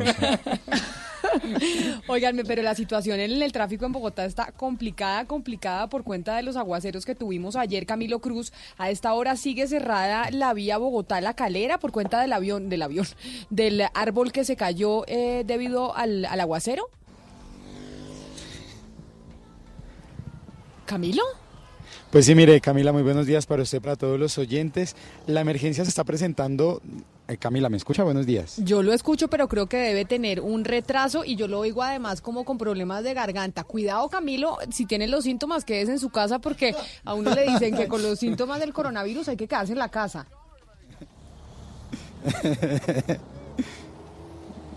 No, pero no, no he viajado a Europa en este momento.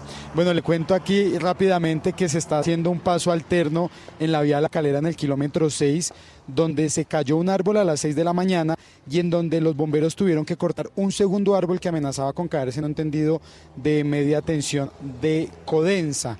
Las autoridades están haciendo un paso aproximadamente de entre 5 y 10 minutos para los vehículos en ambos sentidos de la vía, pero para quienes se van en el sentido hacia la calera del trancón es aproximadamente de 4 kilómetros, bastante congestión. Es el único punto que en este momento presenta complicaciones justamente por la caída de este árbol. Las autoridades están atendiendo otras emergencias, particularmente aquí en la localidad de Chapinero, en el barrio San Luis, donde ayer una avalancha eh, y el desbordamiento de un canal pues provocó que una vivienda resultara bastante afectada y cuatro familias han resultado damnificadas en medio de estas emergencias por la lluvia. Es que estuvo dificilísimo el tráfico ayer en esa zona de Bogotá, Eduardo, pero una de las preguntas que se hace mucha gente es cuál es la razón para que Bogotá se haya inundado de semejante manera, porque en Bogotá llueve y ha llovido toda la vida, pero las inundaciones que vimos ayer, de verdad la gente dice, oiga, no tenemos un sistema de alcantarillado lo suficientemente robusto que no haga que las inundaciones eh, que ayer se presentaron se den. Sí, lo que ocurre es que, bueno, varios factores. Hemos tenido ya algunos días que en particular llueve demasiado, ya dicen las Más de lo normal. Que ayer llovió efectivamente más de lo normal. Y lo otro, pues, es la educación de la gente, Camila. Yo no sé si usted le ha pasado y qué sensación tiene cuando alguien que va delante de su carro, usted lo ve que bota la basura. a Le la pito, calle. le grito, le digo cochino, le digo de todo y me responden vieja loca, Mm. ¿no? Porque cada vez que uno dice, oiga, esta, es que este, esta no es su casa para que usted vaya botándolo la basura y, y, y- y botándola por la, por la ventana del carro. O le dicen también no se azapa. No se azapa. Como si el espacio público no le concerniera a No, uno. Le sale, sale usted a ver, seguro, Camila. Pero lo cierto es que las cifras son verdaderamente impresionantes, ¿no, Angie Camacho, con relación a lo que se encuentran las autoridades en los sumideros y en las alcantarillas? Así es, Eduardo. Mire, esto es un tema de cambio climático versus cultura ciudadana. Nos decía eh, la empresa de acueducto que solamente durante las cuatro horas de la tarde de ayer llovió el equivalente a lo que debía llover solamente en todo el mes de febrero. Mire, el panorama es desalentador. Nosotros justamente nos encontramos en este momento haciendo un recorrido por varios puntos de la ciudad. Nos encontramos poltronas, colchones, eh, elementos de construcción en las esquinas, en la vía pública, y escucha esta cifra que realmente debe causar alerta. Ha dicho el- la empresa de acueducto de Bogotá que cada año se extraen de los canales de agua 100 mil toneladas de escombros. Eso es el equivalente a llenar completamente el estadio del Campín. Dice el funcionario, nos estamos inundando y vamos a seguir inundándonos porque la situación tiende a complicarse. Mire, y es que definitivamente colchones, eh, chasis de vehículos, eh, sanitarios, encuentran todos los días funcionarios que hacen la recolección de aseo en Bogotá. Acompañamos varias de estas cuadrillas y lo que nos dicen es, mire, la gente enfrente de nosotros dispone la basura, la tira al piso y cuando le hacemos el reclamo simplemente la respuesta es, para eso le pagan. La situación realmente es bastante crítica. Yo, yo, digamos, creo en esas dos teorías, pero le agrego una que creo firmemente y, y- y, digamos mucho más, y es que la infraestructura del alcantarillado es súper precaria. ¿Por qué? Obsoleta ya. Por- No, pero no solo obsoleta, sino que es precaria porque estaba diseñada para casas de prim- uno o dos pisos y en esa casa de uno o dos pisos se hace una lo que se llama y, y lo y lo digamos popularizó el alcalde Petro la ciudad de altura y en la ciudad de altura lo primero que había que hacer era reconstruir pues eh, eh, el saneamiento básico. Pero entonces, Angie, básicamente el mensaje también es, además de ese tema de infraestructura que dice el doctor Pombo, que es algo que ya pues no pueden hacer nada los ciudadanos. No, no, no, sí, sí se puede ¿Qué hacer. puede- ¿Qué pueden hacer los ciudadanos? No, pues están desde la administración, incluso el doctor Petro vienen trabajando eso con relativo éxito. Lo que pasa es que a unas tasas muy lentas. O sea, ¿Qué es lo que debemos usted, hacer? El, el que compra el lote, el constructor que compra su casa, dice, yo no solo me comprometo a construir los cinco pisos, etcétera, sino a ampliar el alcantarillado. O sea, romper calle, ampliar el alcantarillado y volver a poner Ah, la ok. calle. Pero lo que digo es el ciudadano de a pie, del común, o sea, usted y yo que no vamos a comprar para construir, es, Angie, el mensaje, no bote basura a la calle y tenga mucho cuidado con la basura que está botando al espacio público.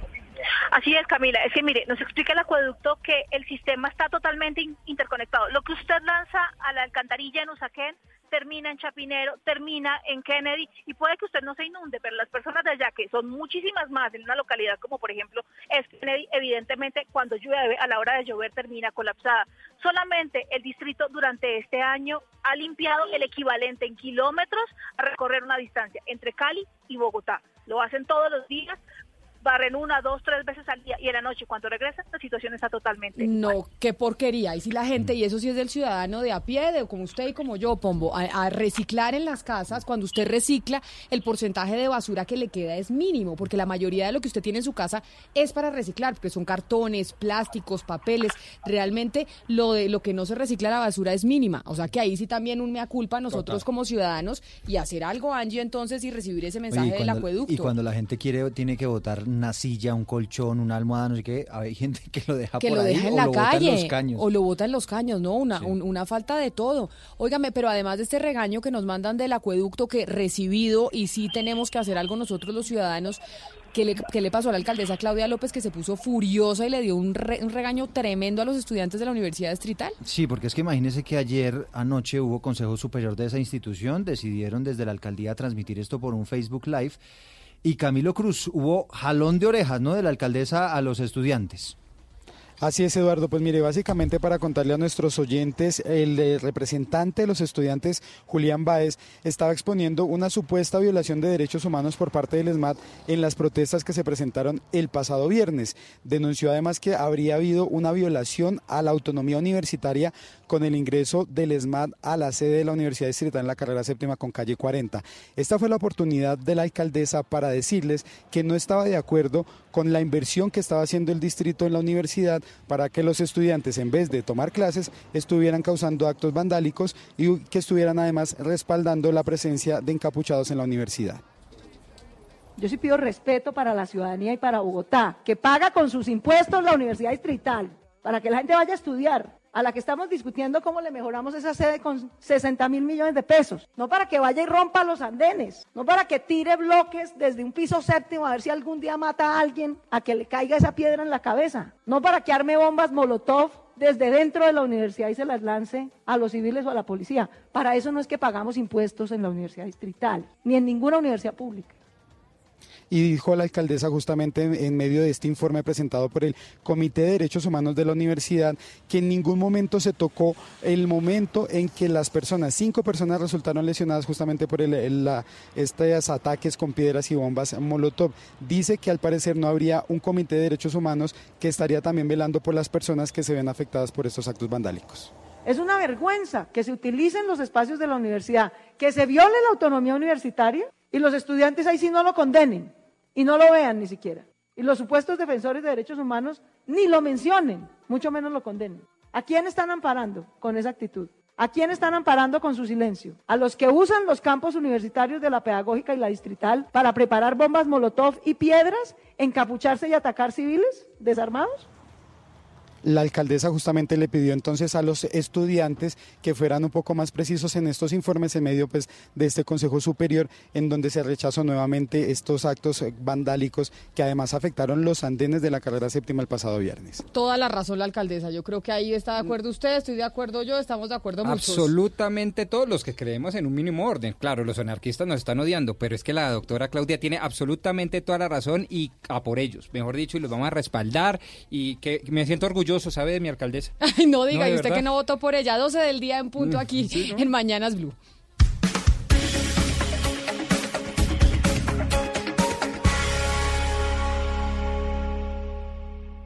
Una señal que se enlaza. Regiones conectadas a través de un dial. A través de un dial. Oscar Montes, Ana Cristina Restrepo, Hugo Mario Palomar, Diana Mejía, Gonzalo Lázari, Valeria Santos, Rodrigo Pombo y Camila Zuluaga. A partir de este momento, Mañanas Blue se escucha en todo el país. Colombia está al aire.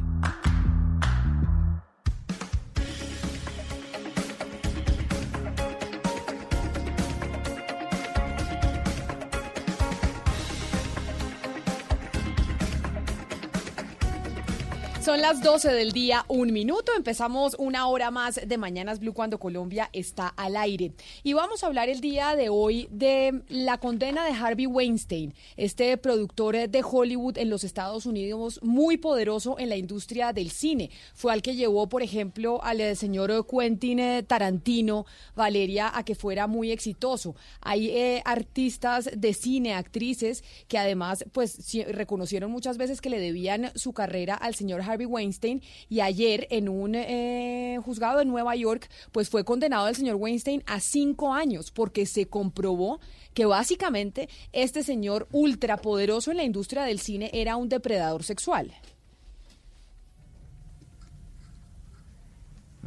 ¿Valeria? Camila. Se me, se me fue Valeria, que estaba ahí, ella ha estado pendiente, Ana Cristina, de toda la investigación que viene haciendo, eh, pues que se viene haciendo desde hace mucho tiempo en los Estados Unidos frente a Harvey Weinstein y esta condena de los cinco años que, pues que finalmente le llegó por cuenta de las denuncias de más de 80 de sus víctimas. Hoy el periódico El Tiempo hace en el- su editorial precisamente habla de Weinstein culpable. Y hay una frase, señor Pombo, en donde menciona que esta condena es importante, más allá de que sea cinco años, no sea mucho, porque es una prueba evidente de que por más grande que sea el dominio de cualquier persona, ningún poderoso puede permitirse a sí mismo lo que no le permite la ley. Es así de simple, pero no ha sido nada fácil de probar, dicen en el periódico. Ana Cristina, porque acá esto suscitó investigaciones del New York Times para eh, y el nacimiento del Me Too, un reportaje en la revista New Yorker. Es decir, han sido muchos meses de pelea, de denuncias en redes sociales, de denuncias en medios de comunicación para que, ese- esto pudiera ese es el llegar a ser. Es que ese es el punto, Camila. Empieza con denuncias que mucha gente dice, sí, pero denuncias, pero no hay denuncias penales. Hay que decir que en este momento hay una condena eh, para Harvey Weinstein, primero por practicar sexo oral a la fuerza a la asistente de producción Mimi Halley, que eso fue en 2006 en Nueva York, y por la violación en tercer grado de la aspirante actriz Jessica Mann. Entonces, esto se parece un poco, Camila Sabia, que también al, al caso de Plácido Domingo, que, el- que Plácido Domingo eh, acosó sexualmente a mujeres y abusó de su poder cuando él era el director de la Ópera Nacional de Washington y de la Ópera en Los Ángeles.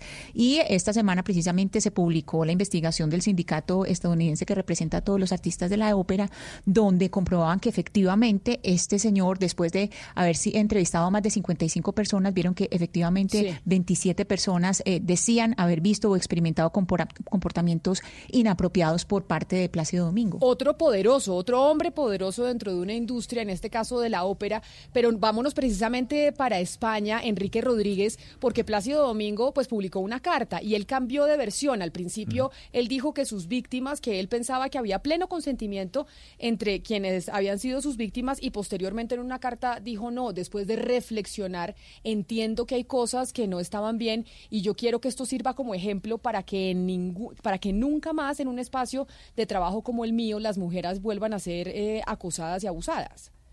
En efecto, Camila, buenas tardes. Sí, es difícil saber si esa carta proviene de un sentimiento sincero del artista o también viene provocado por el asunto de Harvey Weinstein y tiene que ver con una estrategia pues procesal o judicial o del equipo de abogados que los asesora, pero lo cierto es que esa, esa carta se conoció hace apenas 24 horas, donde el propio Plácido Domingo aceptaba que efectivamente sus comportamientos no habían sido los adecuados eh, y que al final daba la razón a todas esas mujeres. Recordemos que fueron más de una veintena de mujeres que hasta el pasado mes de septiembre, los meses de agosto y septiembre del año pasado, denunciaron a través de una investigación de la agencia Associated Press esos comportamientos inadecuados de carácter sexual que había practicado Plácido Domingo cuando era máximo responsable de los teatros líricos de Washington y de Los Ángeles.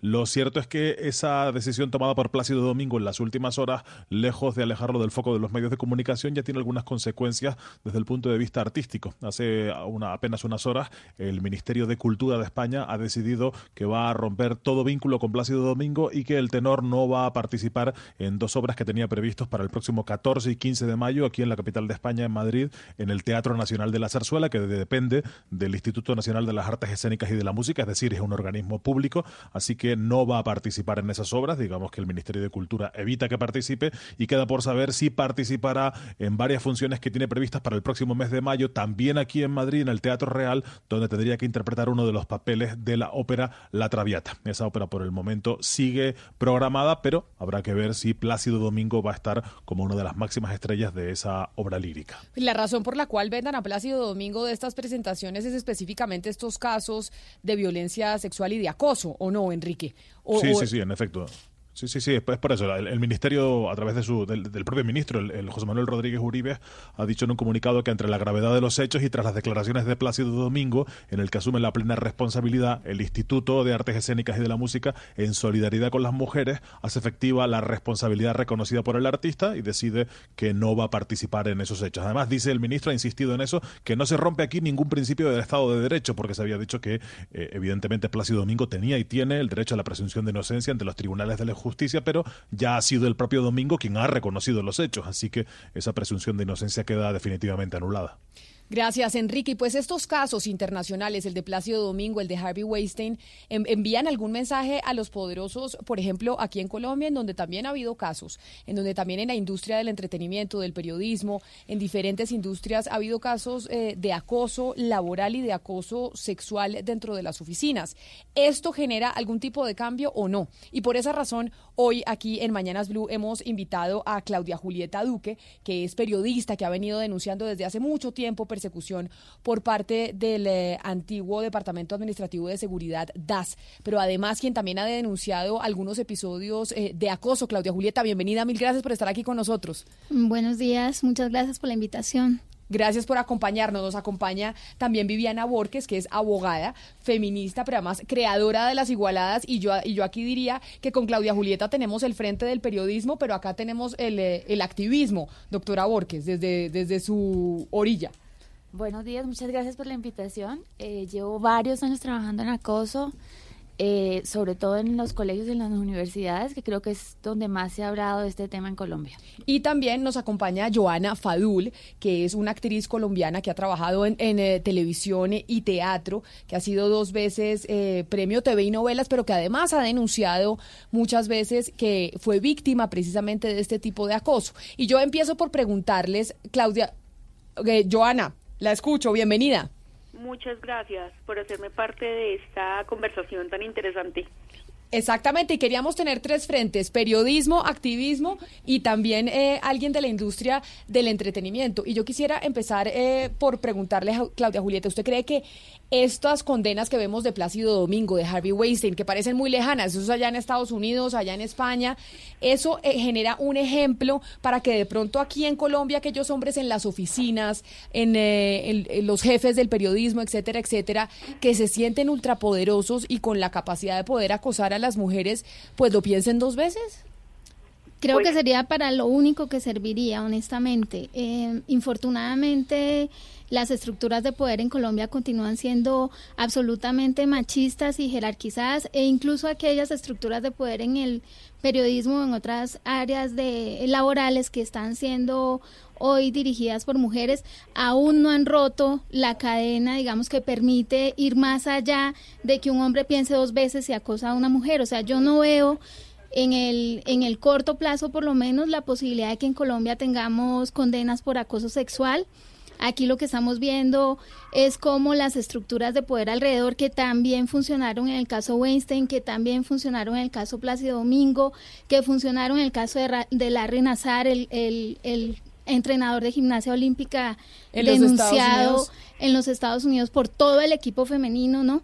Eh, esas estructuras de poder que incluyen abogados, firmas de, de imagen que desacreditan a las víctimas, toda una estructura de financiera, eh, las juntas directivas, los amigos, los directores, todo eso yo creo que en Colombia está muy, muy eh, todavía vigente y es la razón por la que la mayoría de las denuncias que se han dado hasta ahora han sido anónimas y aquellas que se han dado de forma pública pues han estado acompañadas de ese tipo de acciones, de descrédito, de silenciamiento, de burla y además esto en Colombia siempre está muy sumado al tema político, o sea, siempre que se hace una denuncia es porque hay cada vez una voz mayor de las mujeres y no creo realmente que esto lleve a que la justicia eh, condene o algo así a un perpetrador, no lo veo cerca. Pero Viviana, acá, por ejemplo, en Colombia, o frente a todo este movimiento del yo también, o el Me Too, o estas condenas, ¿ustedes creen que sí ha habido un cambio de comportamiento de los hombres o no? Porque yo he escuchado a muchos, pero esto no es científico, es simplemente gente que uno oye en, en las oficinas y que dice, oiga, yo antes hacía esto y pensaba que era un comportamiento pues aceptado, pero ahora entiendo que no, entonces eh, no lo hago y soy mucho más precavido. Sí, yo creo que han cambiado varias cosas. Yo tengo como un poco más de esperanza en este tema eh, por dos razones. Primero, porque creo que las mujeres hemos cambiado. Es decir, antes eh, un piropo o muchas formas de acoso verbal eran naturalizados y ahora esa incomodidad se dice como, oye, no me digas así, o se le dice al de al lado, se le dice al jefe, se dice algún, de alguna manera, se nombra y cuando se empieza a nombrar el acoso empieza la transformación. Eh, hay algunos hombres que, que vienen siendo acosadores por muchos años eh, por ejemplo, en, lo- en, los, en, en la clase, digamos, en, en las universidades, y ya se lo piensan dos veces. Digamos que el clásico acosador profesor hoy la tiene más difícil porque las alumnas van a decir como esto es inapropiado, esto es acoso, eh, los colegas también le van a decir, saben que hay profesores que han sido despedidos por esta clase de, hechos y yo creo que ahí están las esperanzas. Igual hablamos que, que esperamos de la justicia. La justicia ha empezado a actuar en las universidades. No penal, pero sí hay casos de despidos en la Universidad Nacional, hay casos de despidos en la Universidad de los Andes y yo creo que no va a parar. Vamos a tener más despidos en todas las universidades porque hay muchas denuncias. Yo conozco muchas denuncias que, que tienen mucho miedo las mujeres, digamos que es despacio. Eh, y yo creo que el, el llamado también es a las mujeres. El caso de Estados Unidos demuestra, los dos casos demuestran que las mujeres se unieron y empezaron a hablar y no fue una, sino fueron 10, 20, digamos que todos los casos son masivos y eso es lo que hace interesante. Romper el silencio es lo más difícil, pero es el primer paso. Y yo le quiero preguntar a usted, a Joana, Joana, dentro de la industria del entretenimiento, usted que está en el mundo de los castings, en donde finalmente pues salió todo este movimiento del Me Too, porque pareciera que fuera una de las industrias que más proclive es al acoso por parte de los jefes y de los, de los productores. ¿Se ha visto un cambio o no? ¿Las cosas siguen igual? Usted que ha denunciado este tema eh, varias veces. Pues yo siento que aquí en Colombia, perdón la palabra, pero somos bastante morrongos y, y yo creo que sigue pasando, sigue pasando y todos como por debajo de cuerda.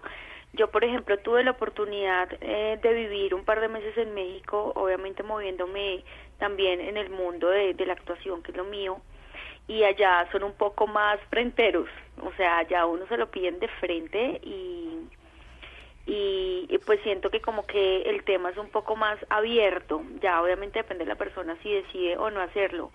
Pero o sea, acá- eh, a diferencia de México, o sea, en México sí le dicen a uno, si quieres el papel, te acuestas conmigo. Sí. pero así, de frente. Es más, yo me enteré en la época en la que estuve allá que en la Academia de Televisa había una lista, una porque Televisa tiene academia para de formación de actores y había una lista donde la gente realmente si decidía y si quería tomar ese camino se apuntaba en la lista. Que a mí eso me pareció como wow, pues asombroso en mi parte, a, a mí como que mi moral y mi ética no me permite eh, llegar a ese nivel, de hecho pues yo siento que las cosas eh, llevan su esfuerzo y, y hay que conseguírselas. Pero aquí, Y- ah, pero aquí en Colombia usted dice, aquí somos, ma- usa la palabra morrongos, pero Sí. de lo que después, o sea, es decir, el Me Too lleva cuánto tiempo, eh, Viviana, dos años ya, desde dos, tres 2017. años, o sea, tres años ya llevan las mujeres diciendo, bueno, se puede levantar la voz, podemos decir que esto no está bien, que no estamos dispuestas a aceptar esto dentro del, del proceso de los castings, de lo que usted vivió en México o lo que vivió o lo que vive en Colombia, ¿ha habido un cambio o no? Las cosas siguen igual. Es que volvemos a lo mismo, digamos que yo tuve un par de, de situaciones incómodas con diferentes personas, pero no me ha vuelto a pasar, o sea, yo ya como que me atrevo a decir que estoy como en otro nivel actoral donde quizás existe un poco más como ese respeto o, o, o que se, se impiden ellos mismos atreverse a decir, ah, usted quiere que yo le otro personaje, pues venga. Pero a los actores que están comenzando, que por querer ganarse esa oportunidad, yo siento que llámense directores, productores, eh, gente que tiene como el mando, eh, ese poder, como lo decían anteriormente, eh, sí se aprovechan de eso. Y quizás el actor o la actriz por querer ganarse un personaje pues no le importa. Y también son, so- o sea, como que son también los culpables y de que eso siga pasando. Porque dan abren la puerta a que a que les den les hagan esa propuesta y digan sí eso ya va como en la persona un poco también Pero- pienso yo. Claro, pero mire, yo quiero preguntarles a todas y a que me ayuden porque a mí me ha pasado, y tengo que confesar que me ha pasado que, ten- que, que estoy en una situación y en una, estoy en una condición en donde yo podría decir, oye, te pido por favor que no te me acerques tanto, o te pido por favor que no me toques el brazo, y digo, oiga, mejor no digo esto en la oficina porque voy a generar un lío, más bien trato de evitar a este personaje para no tener que armar un conflicto. y no digo, tanto un lío sino de pronto también como me cierro una puerta me cierro la posibilidad de Claro. Es como un temor también que, que le infunden ahí esas personas que, que se ap- aprovechan y creen que de esa manera también consiguen pues obtener estar con una persona. Claro, pero esto frente, esto me pasa a mí, que digo, lo confieso, a mí me ha pasado, me siento incómoda, digo, ¿cómo le digo a este personaje que por favor no se me acerque y no me hable tan cerquita? Y he hablado con mujeres en oficinas y muchas dicen, nos pasa lo mismo, nos sentimos incómodas y no sabemos qué hacer. ¿Cómo se reacciona? ¿Qué le dice a uno a una mujer frente a esta situación? ¿Qué se debe hacer? Porque le digo, me pasa a mí. Y digo, ¿yo para qué me Nos pasa a todas. Nos pasa a todas. O le responde a uno una fuente de una manera que uno dice, oiga, lo mando para el carajo y le digo que no sea abusivo y que no, se- que no sea confianzudo. O me quedo callada y más bien ah, dejo que esto pase. La única manera de transformar el acoso es romper el silencio y, y no necesariamente tienes que decir, eh, pues gritar, ni tienes, o sea, lo puedes hacer de muchas maneras. A mí no me pasa, pues porque yo tengo un temperamento muy fuerte. No, soy pero yo, pero yo también soy fuertísima y me pasa. Sí, o sea, pero lo que le quiero es que decir. tú estás buscando una noticia o estás buscando una declaración o estás haciendo una investigación y, y poner esa barrera diciendo no más, no me toque o no se me acerque o no me insinúe, te, te impide llegar a la información que tú buscas y ese es realmente el soborno que esta gente ejerce sobre las mujeres periodistas en particular. No, y en, o en las oficinas también, Claudia Julito. O sea, puede ser usted un abogado, puede ser abogado, puede ser contadora, y, pue- y por eso se lo digo. Me ha pasado a mí que yo creo que tengo fama de tener un temperamento muy fuerte. Y me pasa a mí, no me quiero imaginar a otras mujeres. Sí, yo creo que a todas nos pasa y hay que empezar a nombrarlo y la verdad hay que decirlo con, oye, creo que esto es inapropiado. Yo creo que a veces empieza como inapropiado, si uno lo dice una vez inapropiado, si lo dice dos veces inapropiado y tercera es acoso. Hay que empezar a nombrarlo porque digamos que en ese sentido, si uno analiza la ley, la ley es la misma en Colombia de hace muchos años y en el mundo. Acá tenemos una ley de acoso laboral desde el año 2006, no ha cambiado, no ha cambiado nada en el derecho penal, pero las mujeres cambiaron. Y cada vez más mujeres se atreven a decir, esto es inapropiado, esto, esto no me pudo pasar, y cuando se rompió el silencio es que se creó el Me Too porque... Porque sí, a todas Pero nos ha miren- pasado en cualquier momento de la vida No, y hay que decir esto es optimismo. A mí- Sí, yo a mí me creo parece que muy sí importante- pasa. Yo, yo soy me profesora también. eh, perdón.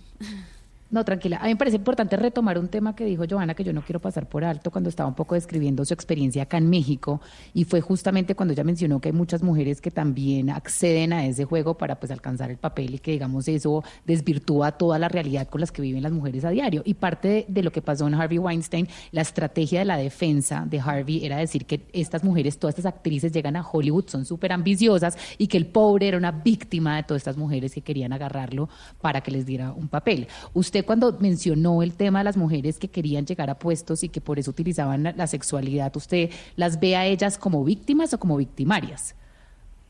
Yo creo que en parte son, eh, o sea, son victimarias, porque es que, mejor dicho, el que quiere besar busca la boca. Y si a mí me proponen algo y a mí me llama la atención, pues yo lo hago. Es que yo digo que por eso las mismas personas que han sido acosadas eh, es porque han, han permitido que la persona llegue pues a la vida y ya después quizás se ven en un, en un como- en un laberinto sin salida eh, que Pero no Johanna, saben ¿a usted no le parece que, como, o que esta interpretación suya de, de ponerlas a ellas como victimarias también es como darle el juego al patriarcado en la medida en que una mujer de repente no tiene más opción y se siente constreñida por una persona con poder y accede también como víctima a ese juego? ¿No le parece que en el momento que uno la cataloga como victimaria es justamente darle el juego a la defensa de Harvey Weinstein, a la defensa de los hombres, esa narrativa que todos los días Mm. dice y trata de perpetuarse de que nosotras somos las malas porque accedemos a ese juego?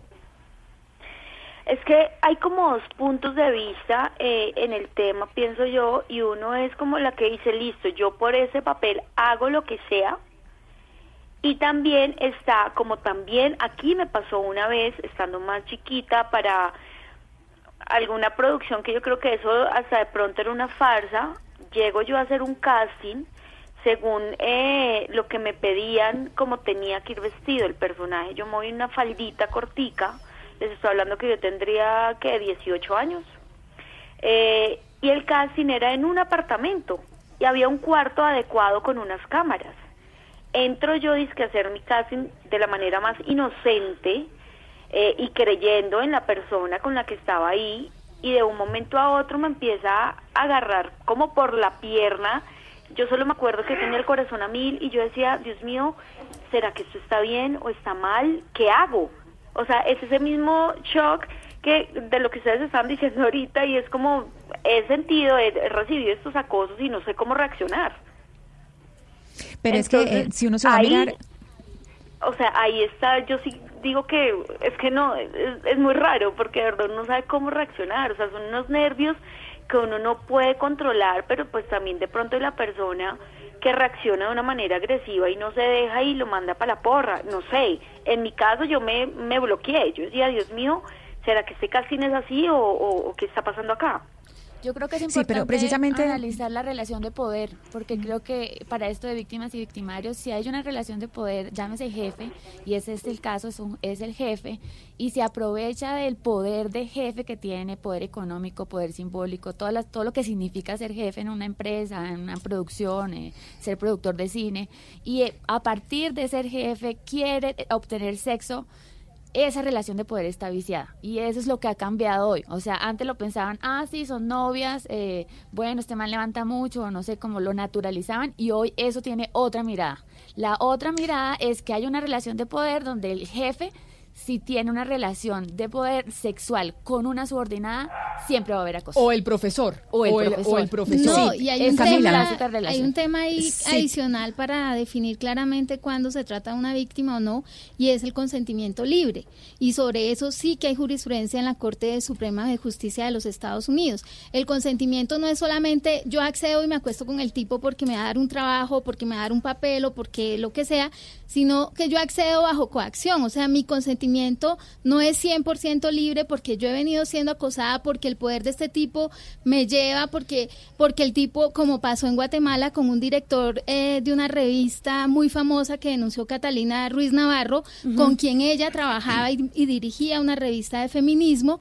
Eh, este hombre, además, en vez- digamos, revestido del carácter de feminista, de progre, de amigo de las mujeres, eh, que en su propia, en su propio medio digital, la revista Nómada, se denunció, por ejemplo, al director de la orquesta infantil de Guatemala por abuso y violación de niñas. Entonces, este hombre con esta, este gran poder, pues, eh, se acercaba a mujeres de muy jóvenes periodistas y las, las acosaba, las acosaba constantemente y de una de ellas abusó porque el consentimiento no fue libre, o sea, la tipa se vio como, pero ya, o sea, le voy a dar esto para que no me caso- moleste.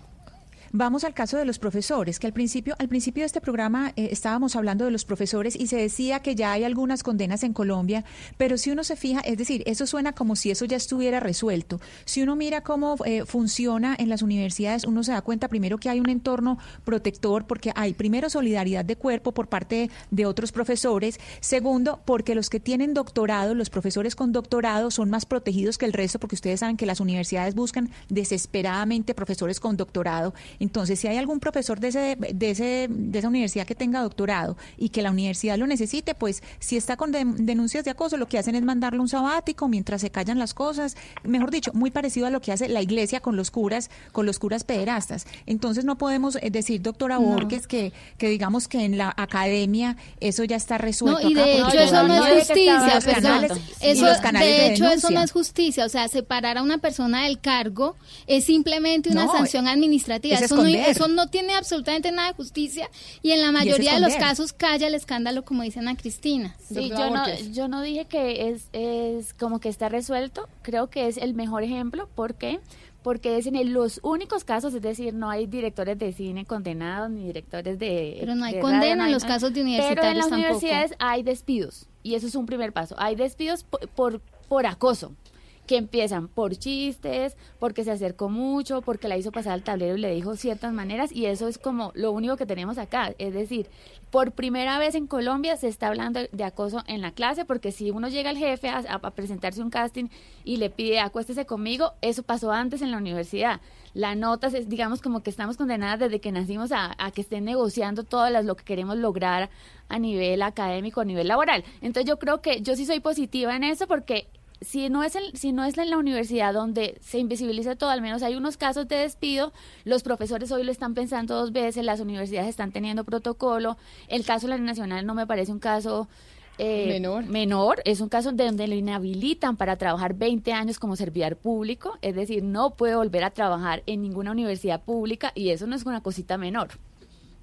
A, a mí, Camila, si me lo permite, me gustaría conocer la opinión de las invitadas, pero comenzando por Viviana Borges, que es abogada. Y, y, y, y le quiero preguntar a Viviana sobre un tema, Camila, que hemos, hemos eh, polemizado recientemente. Eh, la expresión de admiración por la belleza de una mujer, cuando se hace pública, lo que conocemos como piropo. Exacto, porque ahí, ahí vamos, ¿cuándo- yo creo, yo creo, Hugo Mario, y, y creo saber usted para dónde va, y es Sí. qué se tipifica como acoso, porque incluso Claro. hay mujeres y hombres que están diciendo, no, es que ahora las mujeres están exagerando todo, y entonces ahora echarle un piropo a una mujer en la calle y decirle, oye, qué linda que estás, resulta que es, eh, que es acoso. Que- sí, es, es justamente la inquietud, creo, de, de muchos hombres. cuando el, el piropo se convierte en acoso? El, el piropo se convierte en acoso cuando incomoda. Y el hombre, ¿cómo sabe cuándo incomoda? Doctora Borges, es decir, porque acá empezamos con la definición también para mis compañeros que dicen todo el día, oiga, pero es que ustedes exageran por todo, ya no podemos decir nada, ya no las podemos mirar, ya ni nos queremos montar en el ascensor con ustedes porque qué miedo de que algo pues vayan a decir después que nosotros estamos haciendo. ¿Qué yo se quiero tipifica? meter la cucharada y es que, o sea, yo creo que el hombre se hace pues, porque uno uno sabe cuando el piropo es un piropo bonito, que uno le dice como, hey, qué linda estás, oye, que se te ve muy bonito, el pantalón que tienes, pues no sé, pero ya cuando es como con ese morbo, que es que eso se siente, eso no, no hay que tener dos dedos de frente para uno darse cuenta, ahí es donde uno dice como este, ¿qué le pasa? Yo, yo quisiera, porque todo esto gira en torno a una cosa fundamental, y a- a- acudo a mi colega abogada, la doctora Viviana, porque el consentimiento es fundamental acá, entiendo yo, ¿cierto? Y cuando estamos en presencia de un consentimiento libre de vicios y cuando no, y le voy a poner un ejemplo, usted estaría de acuerdo, porque yo lo estoy además, se lo advierto, Eh, y lo dije el otro día en un escenario social y me hicieron un bullying, Camilo no se imagina. O sea, si yo está fuera feminista. soltero, si yo fuera soltero, dije yo, si yo fuera soltero, yo andaría con una minuta de contrato cuando levantara. Y diría, oiga, por respeto a la mujer, literalmente, como cuando dije hace 28 años, mi primer beso lo di a los 15 años y le dije, ¿te puedo dar un beso? Y desde ese día nunca he dado un beso sin pedir autorización porque me parece absolutamente troglodita e invasivo. Hoy en día, como el mundo avanza, yo cargaría con un mini contrato diciendo, oiga, usted y yo podemos tener relaciones sexuales, ¿estamos de acuerdo? Firmamos y hagan. Pero hay gente que dice entonces que eso Pero va en eso contra bueno, del romanticismo y que imagínese Exacto. usted con No, minutos. Pero nos quitamos el problema del consentimiento libre. No, el No, es consentimiento debe ser libre y no significa solo sí o no, a veces moverse, a veces correrse, es de, de muchas maneras de decir no, ¿no? Porque el Sí, no, de acuerdo. el no no solamente es la palabra, eh, sí, la letra NO, sino muchas maneras. Si uno se corre, si uno lo evade, si uno le, como que hay muchas maneras físicas de hacerlo y, y eso es difícil a nivel judicial, ¿no? Esperan que, no sé, que todas las mujeres seamos las víctimas perfectas y entonces como que se crea una mismo, escena no es, me- perfecta. no es mejor andar con un contrato de verdad, que sea mucho más racional, explícito y claro. Pues me parece innecesario, me parece mejor cambiar culturalmente. Es muy importante decir- preguntar, ¿usted quiere un beso? ¿Usted cree que Pero es que empezamos bien? con los grises. O sea, yo lo hacía, lo digo, en primera persona, y siempre me hicieron bullying. Todo el mundo me decía, usted sí es un pelota, perdón la expresión. Formalista. No, un formalista, en pelota, ¿cómo hace eso? No sé qué, pero es que, es que me parece eso que uno va acercando la manita y le coge la mano al otro. Eso me parecía a mí de verdad usted una pregunta invasión. todo, te puedo coger la mano, Pues te la puedo dar primera un vez, beso, ya desde ahí en adelante no, pues la primera vez sin duda, pero eso es lo mínimo para mí, Eso de verdad. mínimo. Eso es lo mínimo. Oiga, Viviana, usted me gusta, no sé qué, te podría dar un beso, de pronto me dice sí, pero no ya, y uno ya tiene el permiso.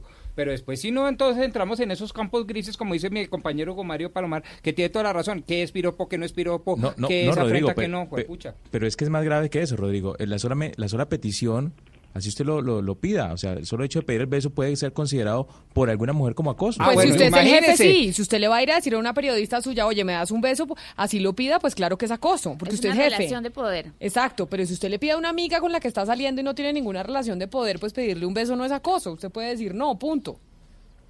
No, y Diana, además esta yo- excusa según la cual ya las mujeres, como estamos alzando la voz, todo se volvió acoso, ese, eso es parte del comportamiento machista y de las campañas de descrédito de las que yo hablaba que le hacen el juego a los acosadores, así ustedes no sean acosadores. Es decir, decir que yo ya no le puedo decir nada a una mujer porque entonces tengo que salir corriendo, como lo ha- me parece una exageración y me parece además una manera de desacreditar, de burlarse y además de desdecir No, pero- de, de una mujer víctima realmente de acoso. Y Pero es además ponerse esa- del es lado que- del acosador. Es que Pero, el tema que está, que Borges, está yo- planteando Pombo está un poco caricaturizando todo. No, el no, no, no, no, Que no, no, no, lo digo en cuando serio, hay- lo- cuando lo- hay lo una digo en serio. En absoluto, segundo, y usted sabe que yo siempre de defiendo esta causa. Pombo, Si, No. usted, si, si- si- o po- po- si- si el doctor Pombo y Hugo Mario analizan las situaciones de acoso que tienen que sufrir las mujeres todos los días, se van a dar cuenta que es que no es tan gris. Es que es, es evidente, es obvio, no es, ay, voy a echarle los perros inocentemente. Esos casos pero- no se catalogan como acoso. Es mucho más evidente. Ustedes no tienen nada que preocuparse, no se preocupen. Ustedes no son acosadores. Pero Valeria. No, bueno, De eso sí. no Gracias, sabemos, menos mal lo dices. Pero está no, bien, pues obvio que no. no. Obvio que no me siento acosador. Lo que yo Pero sí es me siento es que iba si- contra corriente, contra una corriente que la profesora Viviana ha llamado cultural. Un señor que decía desde los 15 años, que me parece absolutamente troglodita porque es invasivo llegar y tirarle, como se llamaba antes, trompetear, eh, tirar la trompa. No, eso no se puede hacer. Eso en su época, eso en la, en la Por mía eso. no se decía así. No, no por eso, pero es que usted no tira la eso no se hace, eso me parece invasivo de la mujer. Ahora, como los tiempos cambian y no estoy caricaturizando ni siquiera generando ironía alguna, ni mucho menos sarcasmo. No, no, no, no, no pongamos esas Pero a ver. palabras, eh, Pero un Valeria. mini Yo lo que contrato estoy con- diciendo ver, es, sí, sí, porque es que eso es lo mínimo. Oiga, estamos de acuerdo en esto, en lo más sublime de la naturaleza, que es tener el acto No, sexual. no, es- eso, yo creo que eso, eso es lo que hace es eso es lo que hace es como satanizar la conversación en torno a que nosotros somos unas exageradas y necesitamos mini contratos. No, creo que todo eso lo no contrario. el es darle la voz que ustedes se merecen. No, todo y lo de hecho, contrario. si usted está saliendo con alguien, eh, esas, esas situaciones se dan naturalmente o no. O es que no nos ha pasado a todas. En una que, situación o sea, respetuosa siempre te van a preguntar, ¿quieres esto? Exacto. ¿Quieres Totalmente de no, acuerdo, no Viviana, tanto, claro. no tanto que te pregunten, sino que se da naturalmente, que se sabe que los dos queremos. Es que no, no, eso es lo que no creo que sea tan claro. A Yo- veces no es claro, yo también Pero cuando no es claro es porque hay una de las dos personas que no quiere, eso significa que no hay un consentimiento y eso significa que ahí hay que parar. Y eso también se sabe naturalmente. O sea, Es cuando que el acoso, yo pienso que el acoso parte desde el momento en que si la persona se me viene a darme un beso o algo y yo no le correspondo y le digo, "Ey, no, como para, que que no quiero, no me gustas, no me interesas, no, no, no me acoses, no me ataques. Y si esta persona insiste, ahí ya es acoso. Pero si la persona me viene a dar un beso y a mí me gusta y yo le respondo, pues aquí no hay acoso de, lo- de nada. Sí, pero es importante también mirar la relación de poder. Si es en un ámbito laboral, siempre va a ser acoso. Es decir, los jefes no pueden ir repartiendo besos. Ni pidiendo besos. Ni pidiendo besos. Pero- pero Hay que mirarlo en contexto, ver. sí. Doctora Borges, eh, Valeria Santos dice que estamos desacreditando en este caso por el comentario del doctor Pombo el movimiento o la denuncia, pero yo quiero, yo quiero irme a los ejemplos en donde ha salido desacreditado es el hombre por denuncias falsas. Y pasó y lo hablamos hace cuestión de un mes con la esposa de, Jo- de Johnny Depp. Eh, estuvo tres años Johnny Depp siendo señalado de acosador y al final la que estaba acosando era ella. Y así ha pasado con otros ejemplos como Morgan Freeman y otros actores en Hollywood. Entonces, ese tipo de casos no desacreditan la lucha que ustedes están mm, motivando en este caso, no solo en Colombia, sino en todo el planeta. Pues yo creo que ese tipo de casos demuestra que la exist- pues todo proceso tiene como dos lados. Eh, Realmente eh, en una relación de pareja eh, tienen un, ellos tenían un conflicto para ver, el caso de Johnny Depp, tenían un conflicto y yo creo que le faltaba mucha información y, y significa que uno se da la pelea. Si yo me siento acosada, por ejemplo, y yo sí le digo a las alumnas en general, si se sienten acosadas, manifiéstelo, es decir, dígalo y denúncielo. Yo sí promuevo que se denuncien y que las incomodidades pasen a cosas judiciales y a veces es muy difícil de probar, o sea, a veces es muy difícil de probar, a veces fue mutuo, o sea, tampoco es blanco y negro. Hay muchos casos Claro, que demuestran pero- que sí hay mu- mu- mujeres víctimas, la mayoría de mujeres víctimas, la mayoría de mujeres hemos estado en una situación de acoso, todas las mujeres hemos estado en una situación de acoso en la vida y eso nadie lo puede negar. Pero doctora Borges, ¿qué Eh. hace, pero qué hace el hombre que está siendo acusado eh, ilegítimamente? Porque en este caso quien Pero, acusaba pero yo creo, era- yo creo que ahí la respuesta se la da, por ejemplo, el el mismo editorial del periódico El Tiempo que habla de Weinstein culpable, que es lo que suscita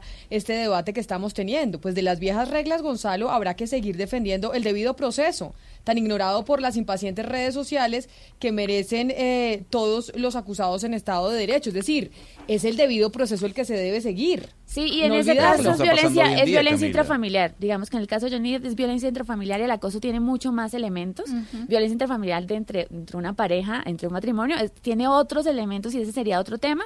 El acoso, a diferencia, siempre se da con relaciones de poder y por eso es mucho más difícil que, que una pareja de, de marido y, y esposa, porque es entre el jefe, es entre el estudiante y el profesor y ahí las cosas empiezan a, a develar relaciones de poder y mucha injusticia y también devela muchas mujeres que terminan accediendo a eso por la relación de poder y que son víctimas de acoso. Ese, ese terminan accediendo tiene que verse como acoso. No podemos seguir naturalizando ni Y diciendo que- abuso, ya al final, Sí. si termina de Y va escalando, y, hay, y hay una cosa pero si volvemos en a el analizar caso de un poco Morgan la- Freeman, perdón. En el caso de Morgan Freeman, que creo que fueron como 80 mujeres también, según el artículo que después se dice que es falso, eh, de una mujer que se quería vengar de él.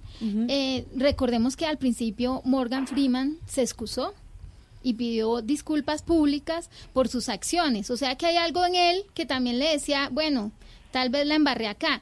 Eh, y en el caso de esta otra persona que nadie ha dicho que fue después declarado inocente, que es este actor de, em, de Netflix, este muy famoso.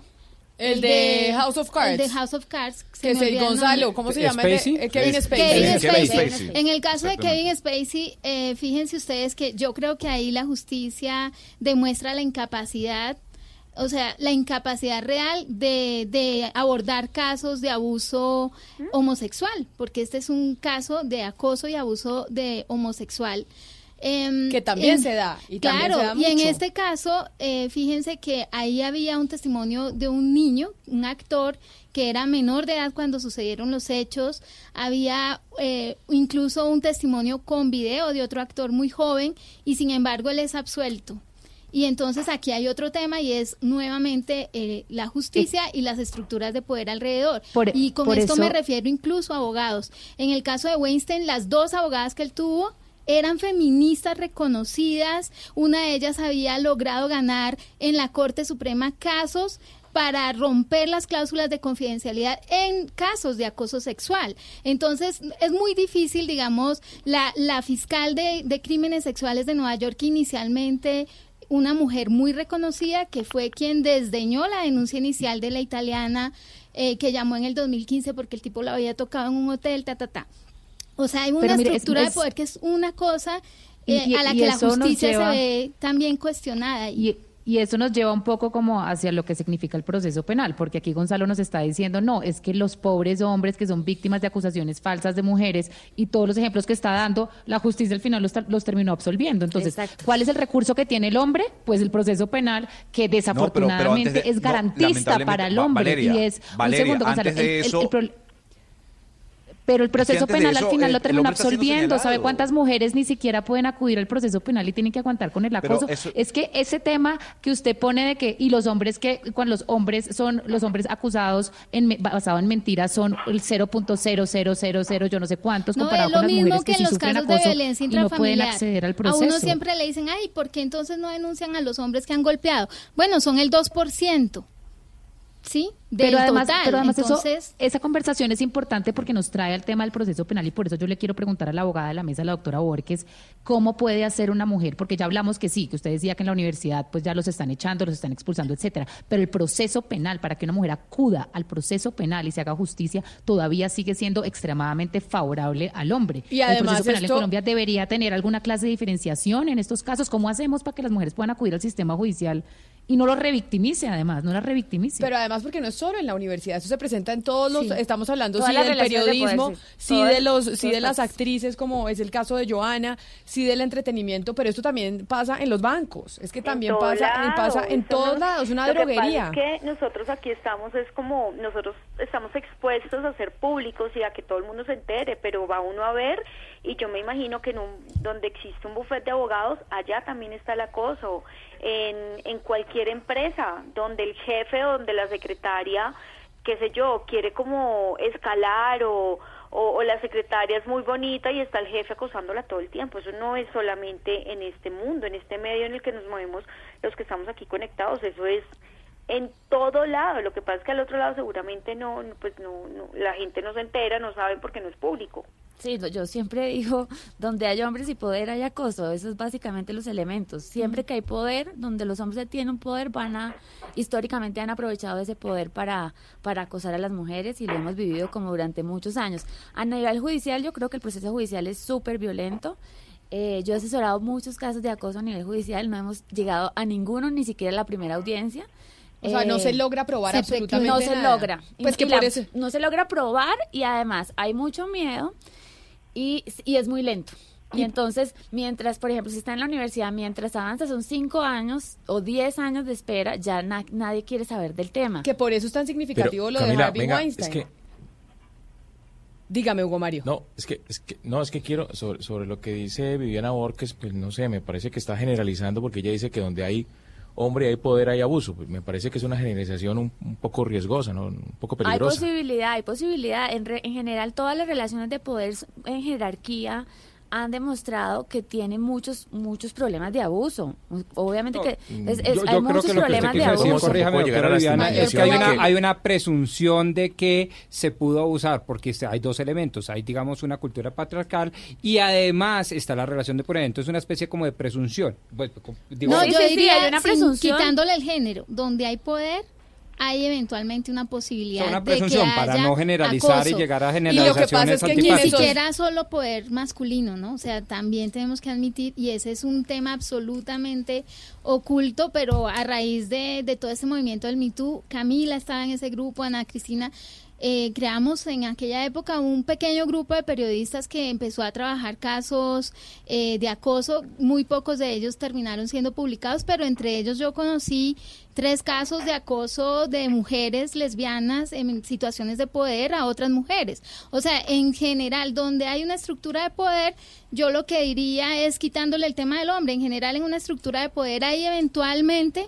posibilidades de que se den, tendencia a que se de que se den temas más que tendencia. Yo creo, bueno, aunque sí, o sea, aquí Yo no le quitaría el elemento hombre No, y pero de no. género porque me parece que sí tienen una estructura de poder y Claro, de privilegio son los mayores. hombres. No, pues porque hay, porque hay Sí. más hombres en posiciones de poder. Y por muchas cosas, cómo se relacionan, eh, la- cómo se relacionan los hombres en sí mismos con, con, la- con las mujeres. Es decir, yo puedo estar en una relación de poder y mucho, o sea, eh, si uno mira eh, las relaciones de poder en el, en el colegio y en las universidades, la mayoría de acosos, obviamente es que eso no significa que las mujeres no, obviamente pueden acosar, pero la mayoría de hombres abusan de ese poder y eso de eso se trata el feminismo, Pero- de, de entender por qué los hombres abusan de ese poder, de entender por qué esas relaciones de poder siempre van en contra de las mujeres y entender un poco qué es lo que está mal. Y está mal por la- las ideas que se tienen de las mujeres, cómo podemos aprovecharnos, como que hay muchas cosas ahí culturales eh, de fondo. Mire, a propósito de todo este tema del Me Too, de la condena de Harvey Weinstein, de lo que ha pasado en Estados Unidos y en la industria del entretenimiento con las denuncias, hay un eh, programa que hemos hablado acá, una serie de, televisión que está en Apple TV que se llama The Morning Show, que es con Jennifer Aniston y Reese Witherspoon. Y bueno, muy famosa, se ganó una cantidad de premios, ¿no, Gonzalo? Creo que Jennifer Aniston se ganó el Globo, si no me equivoco. Y ahí, en esa serie, tratan precisamente este fenómeno de los eh, abusos y, y de acoso en, eh, en la industria del entretenimiento. Y una de las frases que dice uno de sus protagonistas es, a mí me están acusando por algo que antes era aceptado, que culturalmente era aceptado y yo como hombre no sabía que esto estaba mal. Y muchos hombres dicen eso hoy, dicen, oiga, yo no sabía esto hace 10 años se aceptaba y yo no estaba incurriendo en nada que estuviera eh, equivocado. Y por eso yo quisiera que me ayudaran es... ¿Qué culturalmente antes estaba aceptado y ya no? Para decirle a las mujeres y decirle a los hombres, oiga, esto no se puede hacer más. O sea, es que no se puede hacer más, como por ejemplo, decirle a la secretaria, usted se tiene que venir en minifalda. O, o qué es lo que no se puede hacer. Bueno, haríamos una lista interminable de, de cosas. En general, yo creo que lo que, digamos, no se puede tener relaciones con personas subordinadas, no se pueden tener relaciones con personas bajo el alcohol o las drogas. Eh, todas, todas las situaciones que vician O sea, eso de que usted salió con una amiga y resulta que se emborrachó y se emborracharon Sí. y entonces tienen relaciones sexuales, no, usted no puede tener relaciones sexuales No, con eso, una pero persona eso, pero eso, que pero está eso es borracha. bastante debatible. ¿Por qué? Si ¿Por uno se qué toma unos tragos con su pareja, En- por- en porque si uno se toma unos tragos con su inconsciencia. pareja, porque... No. Ah, ok, O eso sea, es diferente. Pongámoslo con Por el claridad. tema del consentimiento libre. Pues si yo estoy borracho. Claro, en pues, situación de obviamente- No, pero, inconsciencia, pero pero por si no, eso digo. Valeria, no ¿Cómo su no? pareja, sino No digo necesariamente inconsciencia. digo no digo no digo con su pareja, pero digo usted salió con un con un amigo, con un compañero de trabajo a tomarse un trago. Salió a tomarse un trago con ese compañero de trabajo y resulta que terminó eh, acostada con ese compañero de trabajo y usted no quería esa No condición eh, o- y, y no se acuerda, eh, ahí estaríamos hablando de un acoso y de un abuso, porque Claro. el hombre no puede acostarse con usted si usted está borracha. Y es bastante frecuente. Exacto, pero los hombres- pero los hombres- Eso cambió. Eso cambió. Yo le diría Pero a ver, pero discúlpeme, ¿y Pero ¿y si la mujer quería también, o sea, en ese caso no se puede estigmatizar al hombre porque el hombre estaba borracho y la mujer también. O sea, tam- estamos señalando a- en todo momento al hombre. Y, se la- y si la mujer quiere, ¿qué hace? ¿Qué hace el hombre? Pues firma el contrato. Y lo digo en serio. Pues es eso. decir, no, no, no, es en serio. es que cuando usted invita, usted invita, usted invita a la compañera y, y cree que la cosa va bien como dice Claudia. Julieta. Y entonces dice, hombre, estamos claros, vamos a empezar a tomar. Incluso voy a decirlo más liberal, vamos a empezar a nos meter un porro o un pase. Uy, no ¿sí? sabía usted, doctor pues, Pombo, pero, tan pero ¿por qué no? Si así es la vida. Entonces, entonces uno dice, sí, pero como vamos a llegar a ese estado de, digamos, de no claridad y de no conciencia del consentimiento, pues oiga, dejemos claro que después de esto queremos hacer ¿Qué aquello. era? ¿Y por qué no decirlo? Claro. ¿Por qué no hacerlo explícito? No, me parece Es que una sí exageración parece- porque así no funciona la No, vida, doctor. no, Como así usted sí puede funciona funcionar la bajo vida, su pero manual, pero así no funcionan las relaciones. Y no he tenido No, ningún problema eso no por eso. funciona así. Pues No, lo que pasa es que a mí me parece que también dejar en el de imaginario de las personas que las relaciones sexuales no se pueden dar cuando hay alcohol o drogas de por medio también es delicado. Yo creo que hay un tema del consentimiento que se a las personas. tesis, yo la hay- defiendo. No, ahí realmente hay vicios de consentimiento Claro, con alcohol o drogas porque, se vicia si es si es, es, es un sí o un no. Y, las, y eso me parece muy cotidiano. No, pues decir, es que es culturalmente aceptado. Pues mira, Valeria dice, oiga, con, eh, con unos tragos uno sí se puede acostar. En Estados Unidos usted hoy denuncia que alguien se acostó con usted porque usted estaba borracha y usted no quería, y, el, Go- y Gonzalo Lázari dice, pero si ella borracha me dijo que sí. Yo, Camila Zuluaga, puedo argumentar que por estar borracha el señor abusó de mí. Total. Y tengo todas las de ganar del ganar, caso. y vas a ganar, Camila. Entonces, un contrato. Claro. Aquí y en muchas partes Ahora del resulté más feminista yo que Valeria Santos, no puede ser Bueno, posible. Pero ¿no? es No, que es también que- entonces, eh, o sea, estamos hablando Es de que a mí me parece que el tema del consentimiento no Entonces, puede... No es lo mismo tomarte unos tragos con un man y viciados- acostarte con un man a, a- a perderla completamente enlagunado, pues obviamente ahí todo está viciado. Pero yo sí creo que tres tragos que estar, un, o sea, si tú sales con alguien te emborra, hombre, Eso es como cuando es uno que eso es- comete eso la infracción de tránsito. ¿no? Que es que dos cervezas no estaba Eh, borracho. No, que no. Eso, eso, Eso le iba a decir, es Rodrigo. de Eso se complica porque entonces Tomás de Aquino, en caso de duda se abstiene. Exacto, pero, la escolástica. pero por eso, Ana Cristina, es que vamos haciendo la lista cultural, que es Sí, que el sí, tema, sí. el tema del trago nos parecía perfectamente normal. No, usted no se puede acostar con una Exacto. mujer que esté fuera Bueno, de si sus cabales. Pero Camila, pero Camila, hay otro punto interesante que lo había mencionado Johanna y yo quiero que y yo quiero que lo profundicemos un poco, porque usted nos había dicho Johanna que en algunos casos, en algunos casos hay mujeres que que usted dice que son victimarias, pero no vamos a hablar de, la, de, de las que lo hacen a propósito. Hablemos de las mujeres, si usted ha visto y esa es mi pregunta, si usted ha visto o le ha tocado actrices que hayan dejado de denunciar, que dejen de denunciar o que dejen de hablar para conservar su visibilidad y su poder de, los, dentro de los medios. No que ellas lo hagan a propósito, sino que cuando las acosan dejan de denunciar para no perder esa visibilidad y para no perder ese, ese control o ese poder que tienen dentro de los medios. Claro que sí las hay, o sea, yo, yo, pues ahorita no, no puedo darte como nombres específicos porque no se me viene a la mente, pero sí he conocido casos eh, de personas que han sido de verdad acosadas y por temor a que pues su carrera se les dañe o algo, sencillamente no dicen nada. Y es el temor, no, no es el temor a la carrera, no es el temor, digamos, de la que quiere ser actriz, sino a perder la fama, es eh, a, a perder lo que es la fama y el poder de la fama, no es, no es, digamos, esta relación de no Pues voy a mira poder. que en cuanto no, a no te estoy hablando de la principiante. de poder de poder fama al contrario o sea si tú hablas y cuentas un escándalo de este tamaño o sea la fama no se te va a ir al contrario. Va a ser vas a estar en un momento donde todos vas a tener a todos los medios encima porque van a querer saber la situación. No creo que sea un tema de fama. Es un tema más bien de a futuro de poder cuidar, o sea, lo pienso yo, yo lo pensaría si fuera que bendito Dios no ha pasado, si a- o sea, si a mí me llega a pasar, yo lo denuncio. Si tuviera la otra posición que es no, que miedo, sería como yo necesito cuidar mi carrera porque yo quiero que mi carrera sea más larga. Entonces yo prefiero callarme y seguir como si nada hubiera pasado. Que es, que es lo que, que es lo que decíamos nosotros al principio, Joana. Por ejemplo, Surani Arboleda, un oyente, nos dice que el acoso se vive en todas partes, en De donde existe una relación de poder y que no sucede solo en el medio del espectáculo y que toca hablar, que es lo que nos decía la doctora Borges, y romper el silencio. Pero eso es muy difícil, es muy difícil por las consideraciones que dice Joana. Oiga, la actriz no denuncia porque dice, oiga, de pronto después no me van a contratar. Y tengo solo dos programadoras o tres, y entonces Oh. no me contratan porque dicen, ay, esta vieja es muy complicada. Sí, vas a quedar con la fama de problemática. Ese Exacto, es un gran temor de exactamente. muchas mujeres y De yo creo que es real. Yo creo que eh, realmente mucha valentía para las mujeres que denuncian y se atreven a decir no me soporto esto más y mucha valentía para las mujeres que también la siguen apoyando porque no es nada fácil, no es nada fácil en un ambiente laboral, pasas por la con problemática.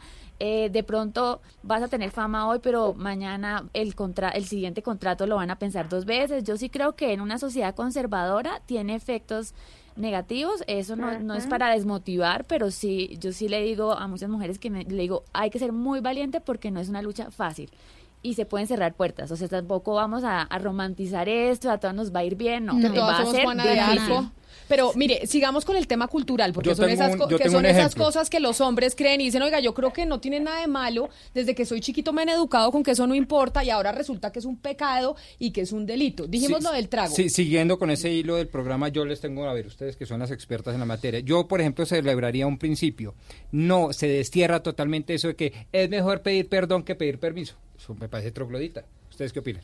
O sea, mejor dicho, que usted tiene que pedir permiso para el peso y Claro, tiene que pues, pedir para todo, permiso. y para la relación, y para la aproximación, y para, para el respeto hacia la mujer.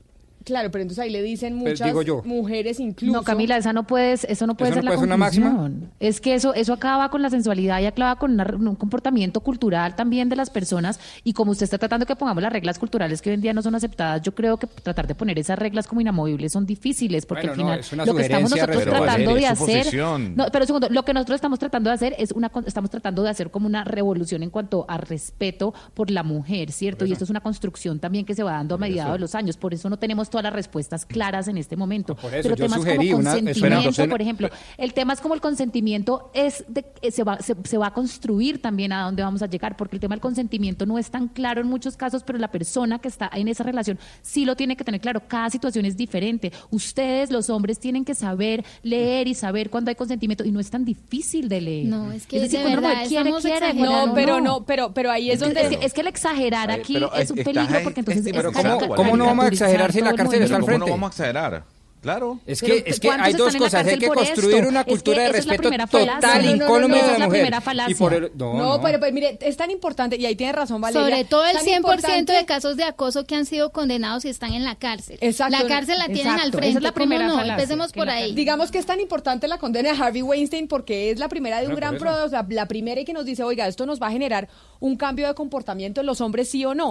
Pero mire, en Valeria. realidad es la segunda, porque Larry Nazar fue condenado Ah, claro, el año pasado. exacto. Pero mire, más allá de que a uno le parezca inaudito, como decir, oiga, estos cambios culturales, tal vez sí deberíamos Sí. in- in- inmiscuirnos en esos cambios. Es, oiga, si nos tienen que decir, oye, ¿quieres No, o mire, no? yo, yo sí, Te doy- quiero dar mi opinión respecto a este tema de lo culturalmente aceptado y lo eh, yo no estoy de acuerdo con el hecho de que la- estos comportamientos hayan sido antes culturalmente aceptados. Lo que antes pasaba es que eran culturalmente silenciados, culturalmente tolerados, las mujeres no lo aguantábamos, pero sí, pero usted hablaba hace 40 años, o sea, yo conozco profesionales de este medio que, es- que son veteranas y dicen, hace 40 años Sí. hemos vivido lo mismo y nunca lo comentamos porque, y, pero lo comentaban en, en las conversaciones entre mujeres, colegas, y estaban igualmente molestas que las mujeres acosadas de hoy en día. Entonces, el problema no es de una aceptación cultural, sino un de silencio cultural, y en eso estoy de acuerdo eh, con Viviana en el sentido de que hay que romper el silencio. En lo que yo no estoy de acuerdo es en el optimismo y, y, eh, de que de que hay un cambio. Realmente el cambio es que los tipos se la están pensando dos veces, pero las víctimas siguen ahí. Bueno, pero eh, ya ese cambio de que los tipos se la estén pensando Sí, dos no, para es un avance es- enorme. sí. Sí, o Sobre- sea, que Hugo Mario... Pero, pero sobre eso, Camila, mire, yo, yo quiero hacer una pregunta la- para que la responda cualquiera de las invitadas. A ver, eh, ¿qué debe hacer un hombre que tiene una posición de poder, es decir, un jefe, cuando es una subalterna a la que le hace una insinuación o una propuesta de salir, de encontrarse por fuera del trabajo? O sea, no. cuando la propuesta viene de parte de la subalterna, ¿qué debe hacer esa persona, Decir- ese hombre? Ya, ¿no? Decir Punto. no. Y si vuelve a repetirse, también se inicia un proceso, es que va ahí lado y lado, o sea, realmente hay que decir no y ahí, ahí también creo que decir no, y, o sea, no, no me voy al extremo de que tenga que ser un contrato, yo creo que culturalmente a veces decir no también hay una, hay una cultura de que las mujeres dicen no, pero es en realidad es un sí, Sí. entonces ruega, ruega. Eso hay que transformarlo, eso es una cosa que hay que transformarlo, si uno dice no, es no, eh, y puede sonar odioso, hay muchas maneras también de decir no, pero yo creo que hay que empezar a preguntar y a tener relaciones más sanas y unas conversaciones. Si eso es falta de romanticismo, yo ahí diría, eh, no sé, puede ser confianza, hay muchas maneras de hablarlo, tampoco nos imaginemos una conversación de sí, no, o sea- sino más, más tranquilo. Pero O mire, sea, se Claudia, ahorita acabaron- está hablando... Sí, sí, perdón, Valeria, eh, no, es que entonces se acabaron. Yo conozco muchos matrimonios exitosos, eh, muy bonitas parejas que surgieron justamente una relación entre un superior y una subalterna. Ay, Hugo o, o al contrario. Sí, pero eso No, es, es el no, tema pues, cultural, ese es el tema o sea, ¿se cultural. me eso, es lo que hay que acabar. Eso hay que acabarlo. O sea, yo sé Sí, que yo- existen Ah, parejas bueno, de se 20 acabó años de casadas, eso hay que acabar. Pero ¿por qué se va a acabar? ¿Por qué se tiene que acabar? Porque hay No, una yo, o sea, relación de conozco poder. cantidad de, de parejas que son Pero hay mucha gente, este tipo de exactamente. Pero hay ma- pero mayores casos de acoso cuando ese tipo de relaciones son aceptadas culturalmente. Entonces, por eso es que usted en la universidad es prohibido, un alumno y un profesor no pueden tener una relación. No se puede porque el profesor lo sacan de la universidad, básicamente. Entonces, si van a tener una relación, entonces listo.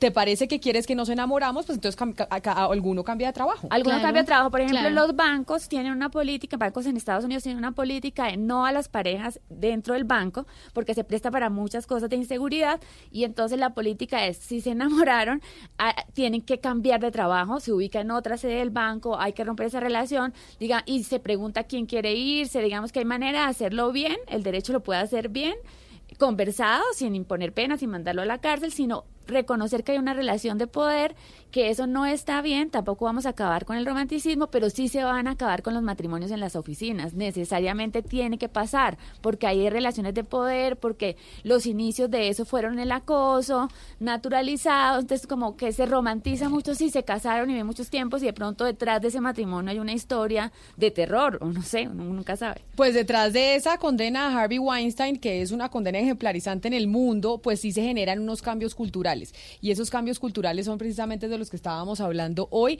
que a veces chocan porque cualquier cambio choca. Pero evidentemente hacia allá es hacia donde tenemos que ir. Y creo que eh, ya Hu- Hugo Mario, Gonzalo, Pombo, Oscar, que los hombres como ustedes estén pensando dos veces antes de actuar en este tipo de escenarios ya es un gran paso. No, pues no me meta a mí, yo lo vengo haciendo hace Bueno, 28 usted- años. así, usted- no, es lo que estoy eso, estos ya es un gran paso el primer día. y que lo sigan pensando, que sigan pensando dos veces antes de cualquier acción frente a la mujer. Queríamos hablar eh, con ustedes, Viviana Borges, del- de, las eh, Igualadas. Mil gracias por venir, por enseñarnos también. Muchas gracias por la invitación. Claudia Julieta Duque, mil gracias también por estar acá con nosotros. A ustedes, muchas gracias. Y Joana Fadul, mil gracias por habernos acompañado, Ana Cristina. A ver si poco a poco pues se va cambiando eso que muchas veces parecen aspectos culturales, pero que se tienen que transformar. Sí, Camila, en el- hace un momento Claudia Julieta Duque decía que no tiene ninguna esperanza, Claudia Julieta, pero si miramos los, los adolescentes de hoy, hay cosas que ellos nunca harían de lo que hacen Correcto. los grandes de hoy. Hay cosas que los adolescentes ya aprendieron y ya saben que eso no se hace. Y ahí bueno, es yo donde... acabo de recibir tres casos de tres chicas que fueron violadas en su primera relación sexual por su novio. Entonces, eso de generalizar de que los adolescentes hoy no están haciendo, eso también es exagerado y es parte de, de ese, de esa esperanza idealista que lo siento mucho. Yo realmente considero que el tema sigue siendo mayoritariamente igual. Pues tenemos que cambiarlo y en eso vamos trabajando poco a poco, en el, en, en el cambio del comportamiento de los hombres hacia las mujeres, de lo que pasa en las oficinas, que como nos decía un oyente, esto no es solo en la industria del entretenimiento, en los call centers en Colombia pasa muchísimo, pasa en el- la industria farmacéutica, pasa en los bancos, en los abogados, en fin. A ustedes mil gracias por habernos acompañado hoy aquí en Mañanas Blue cuando Colombia está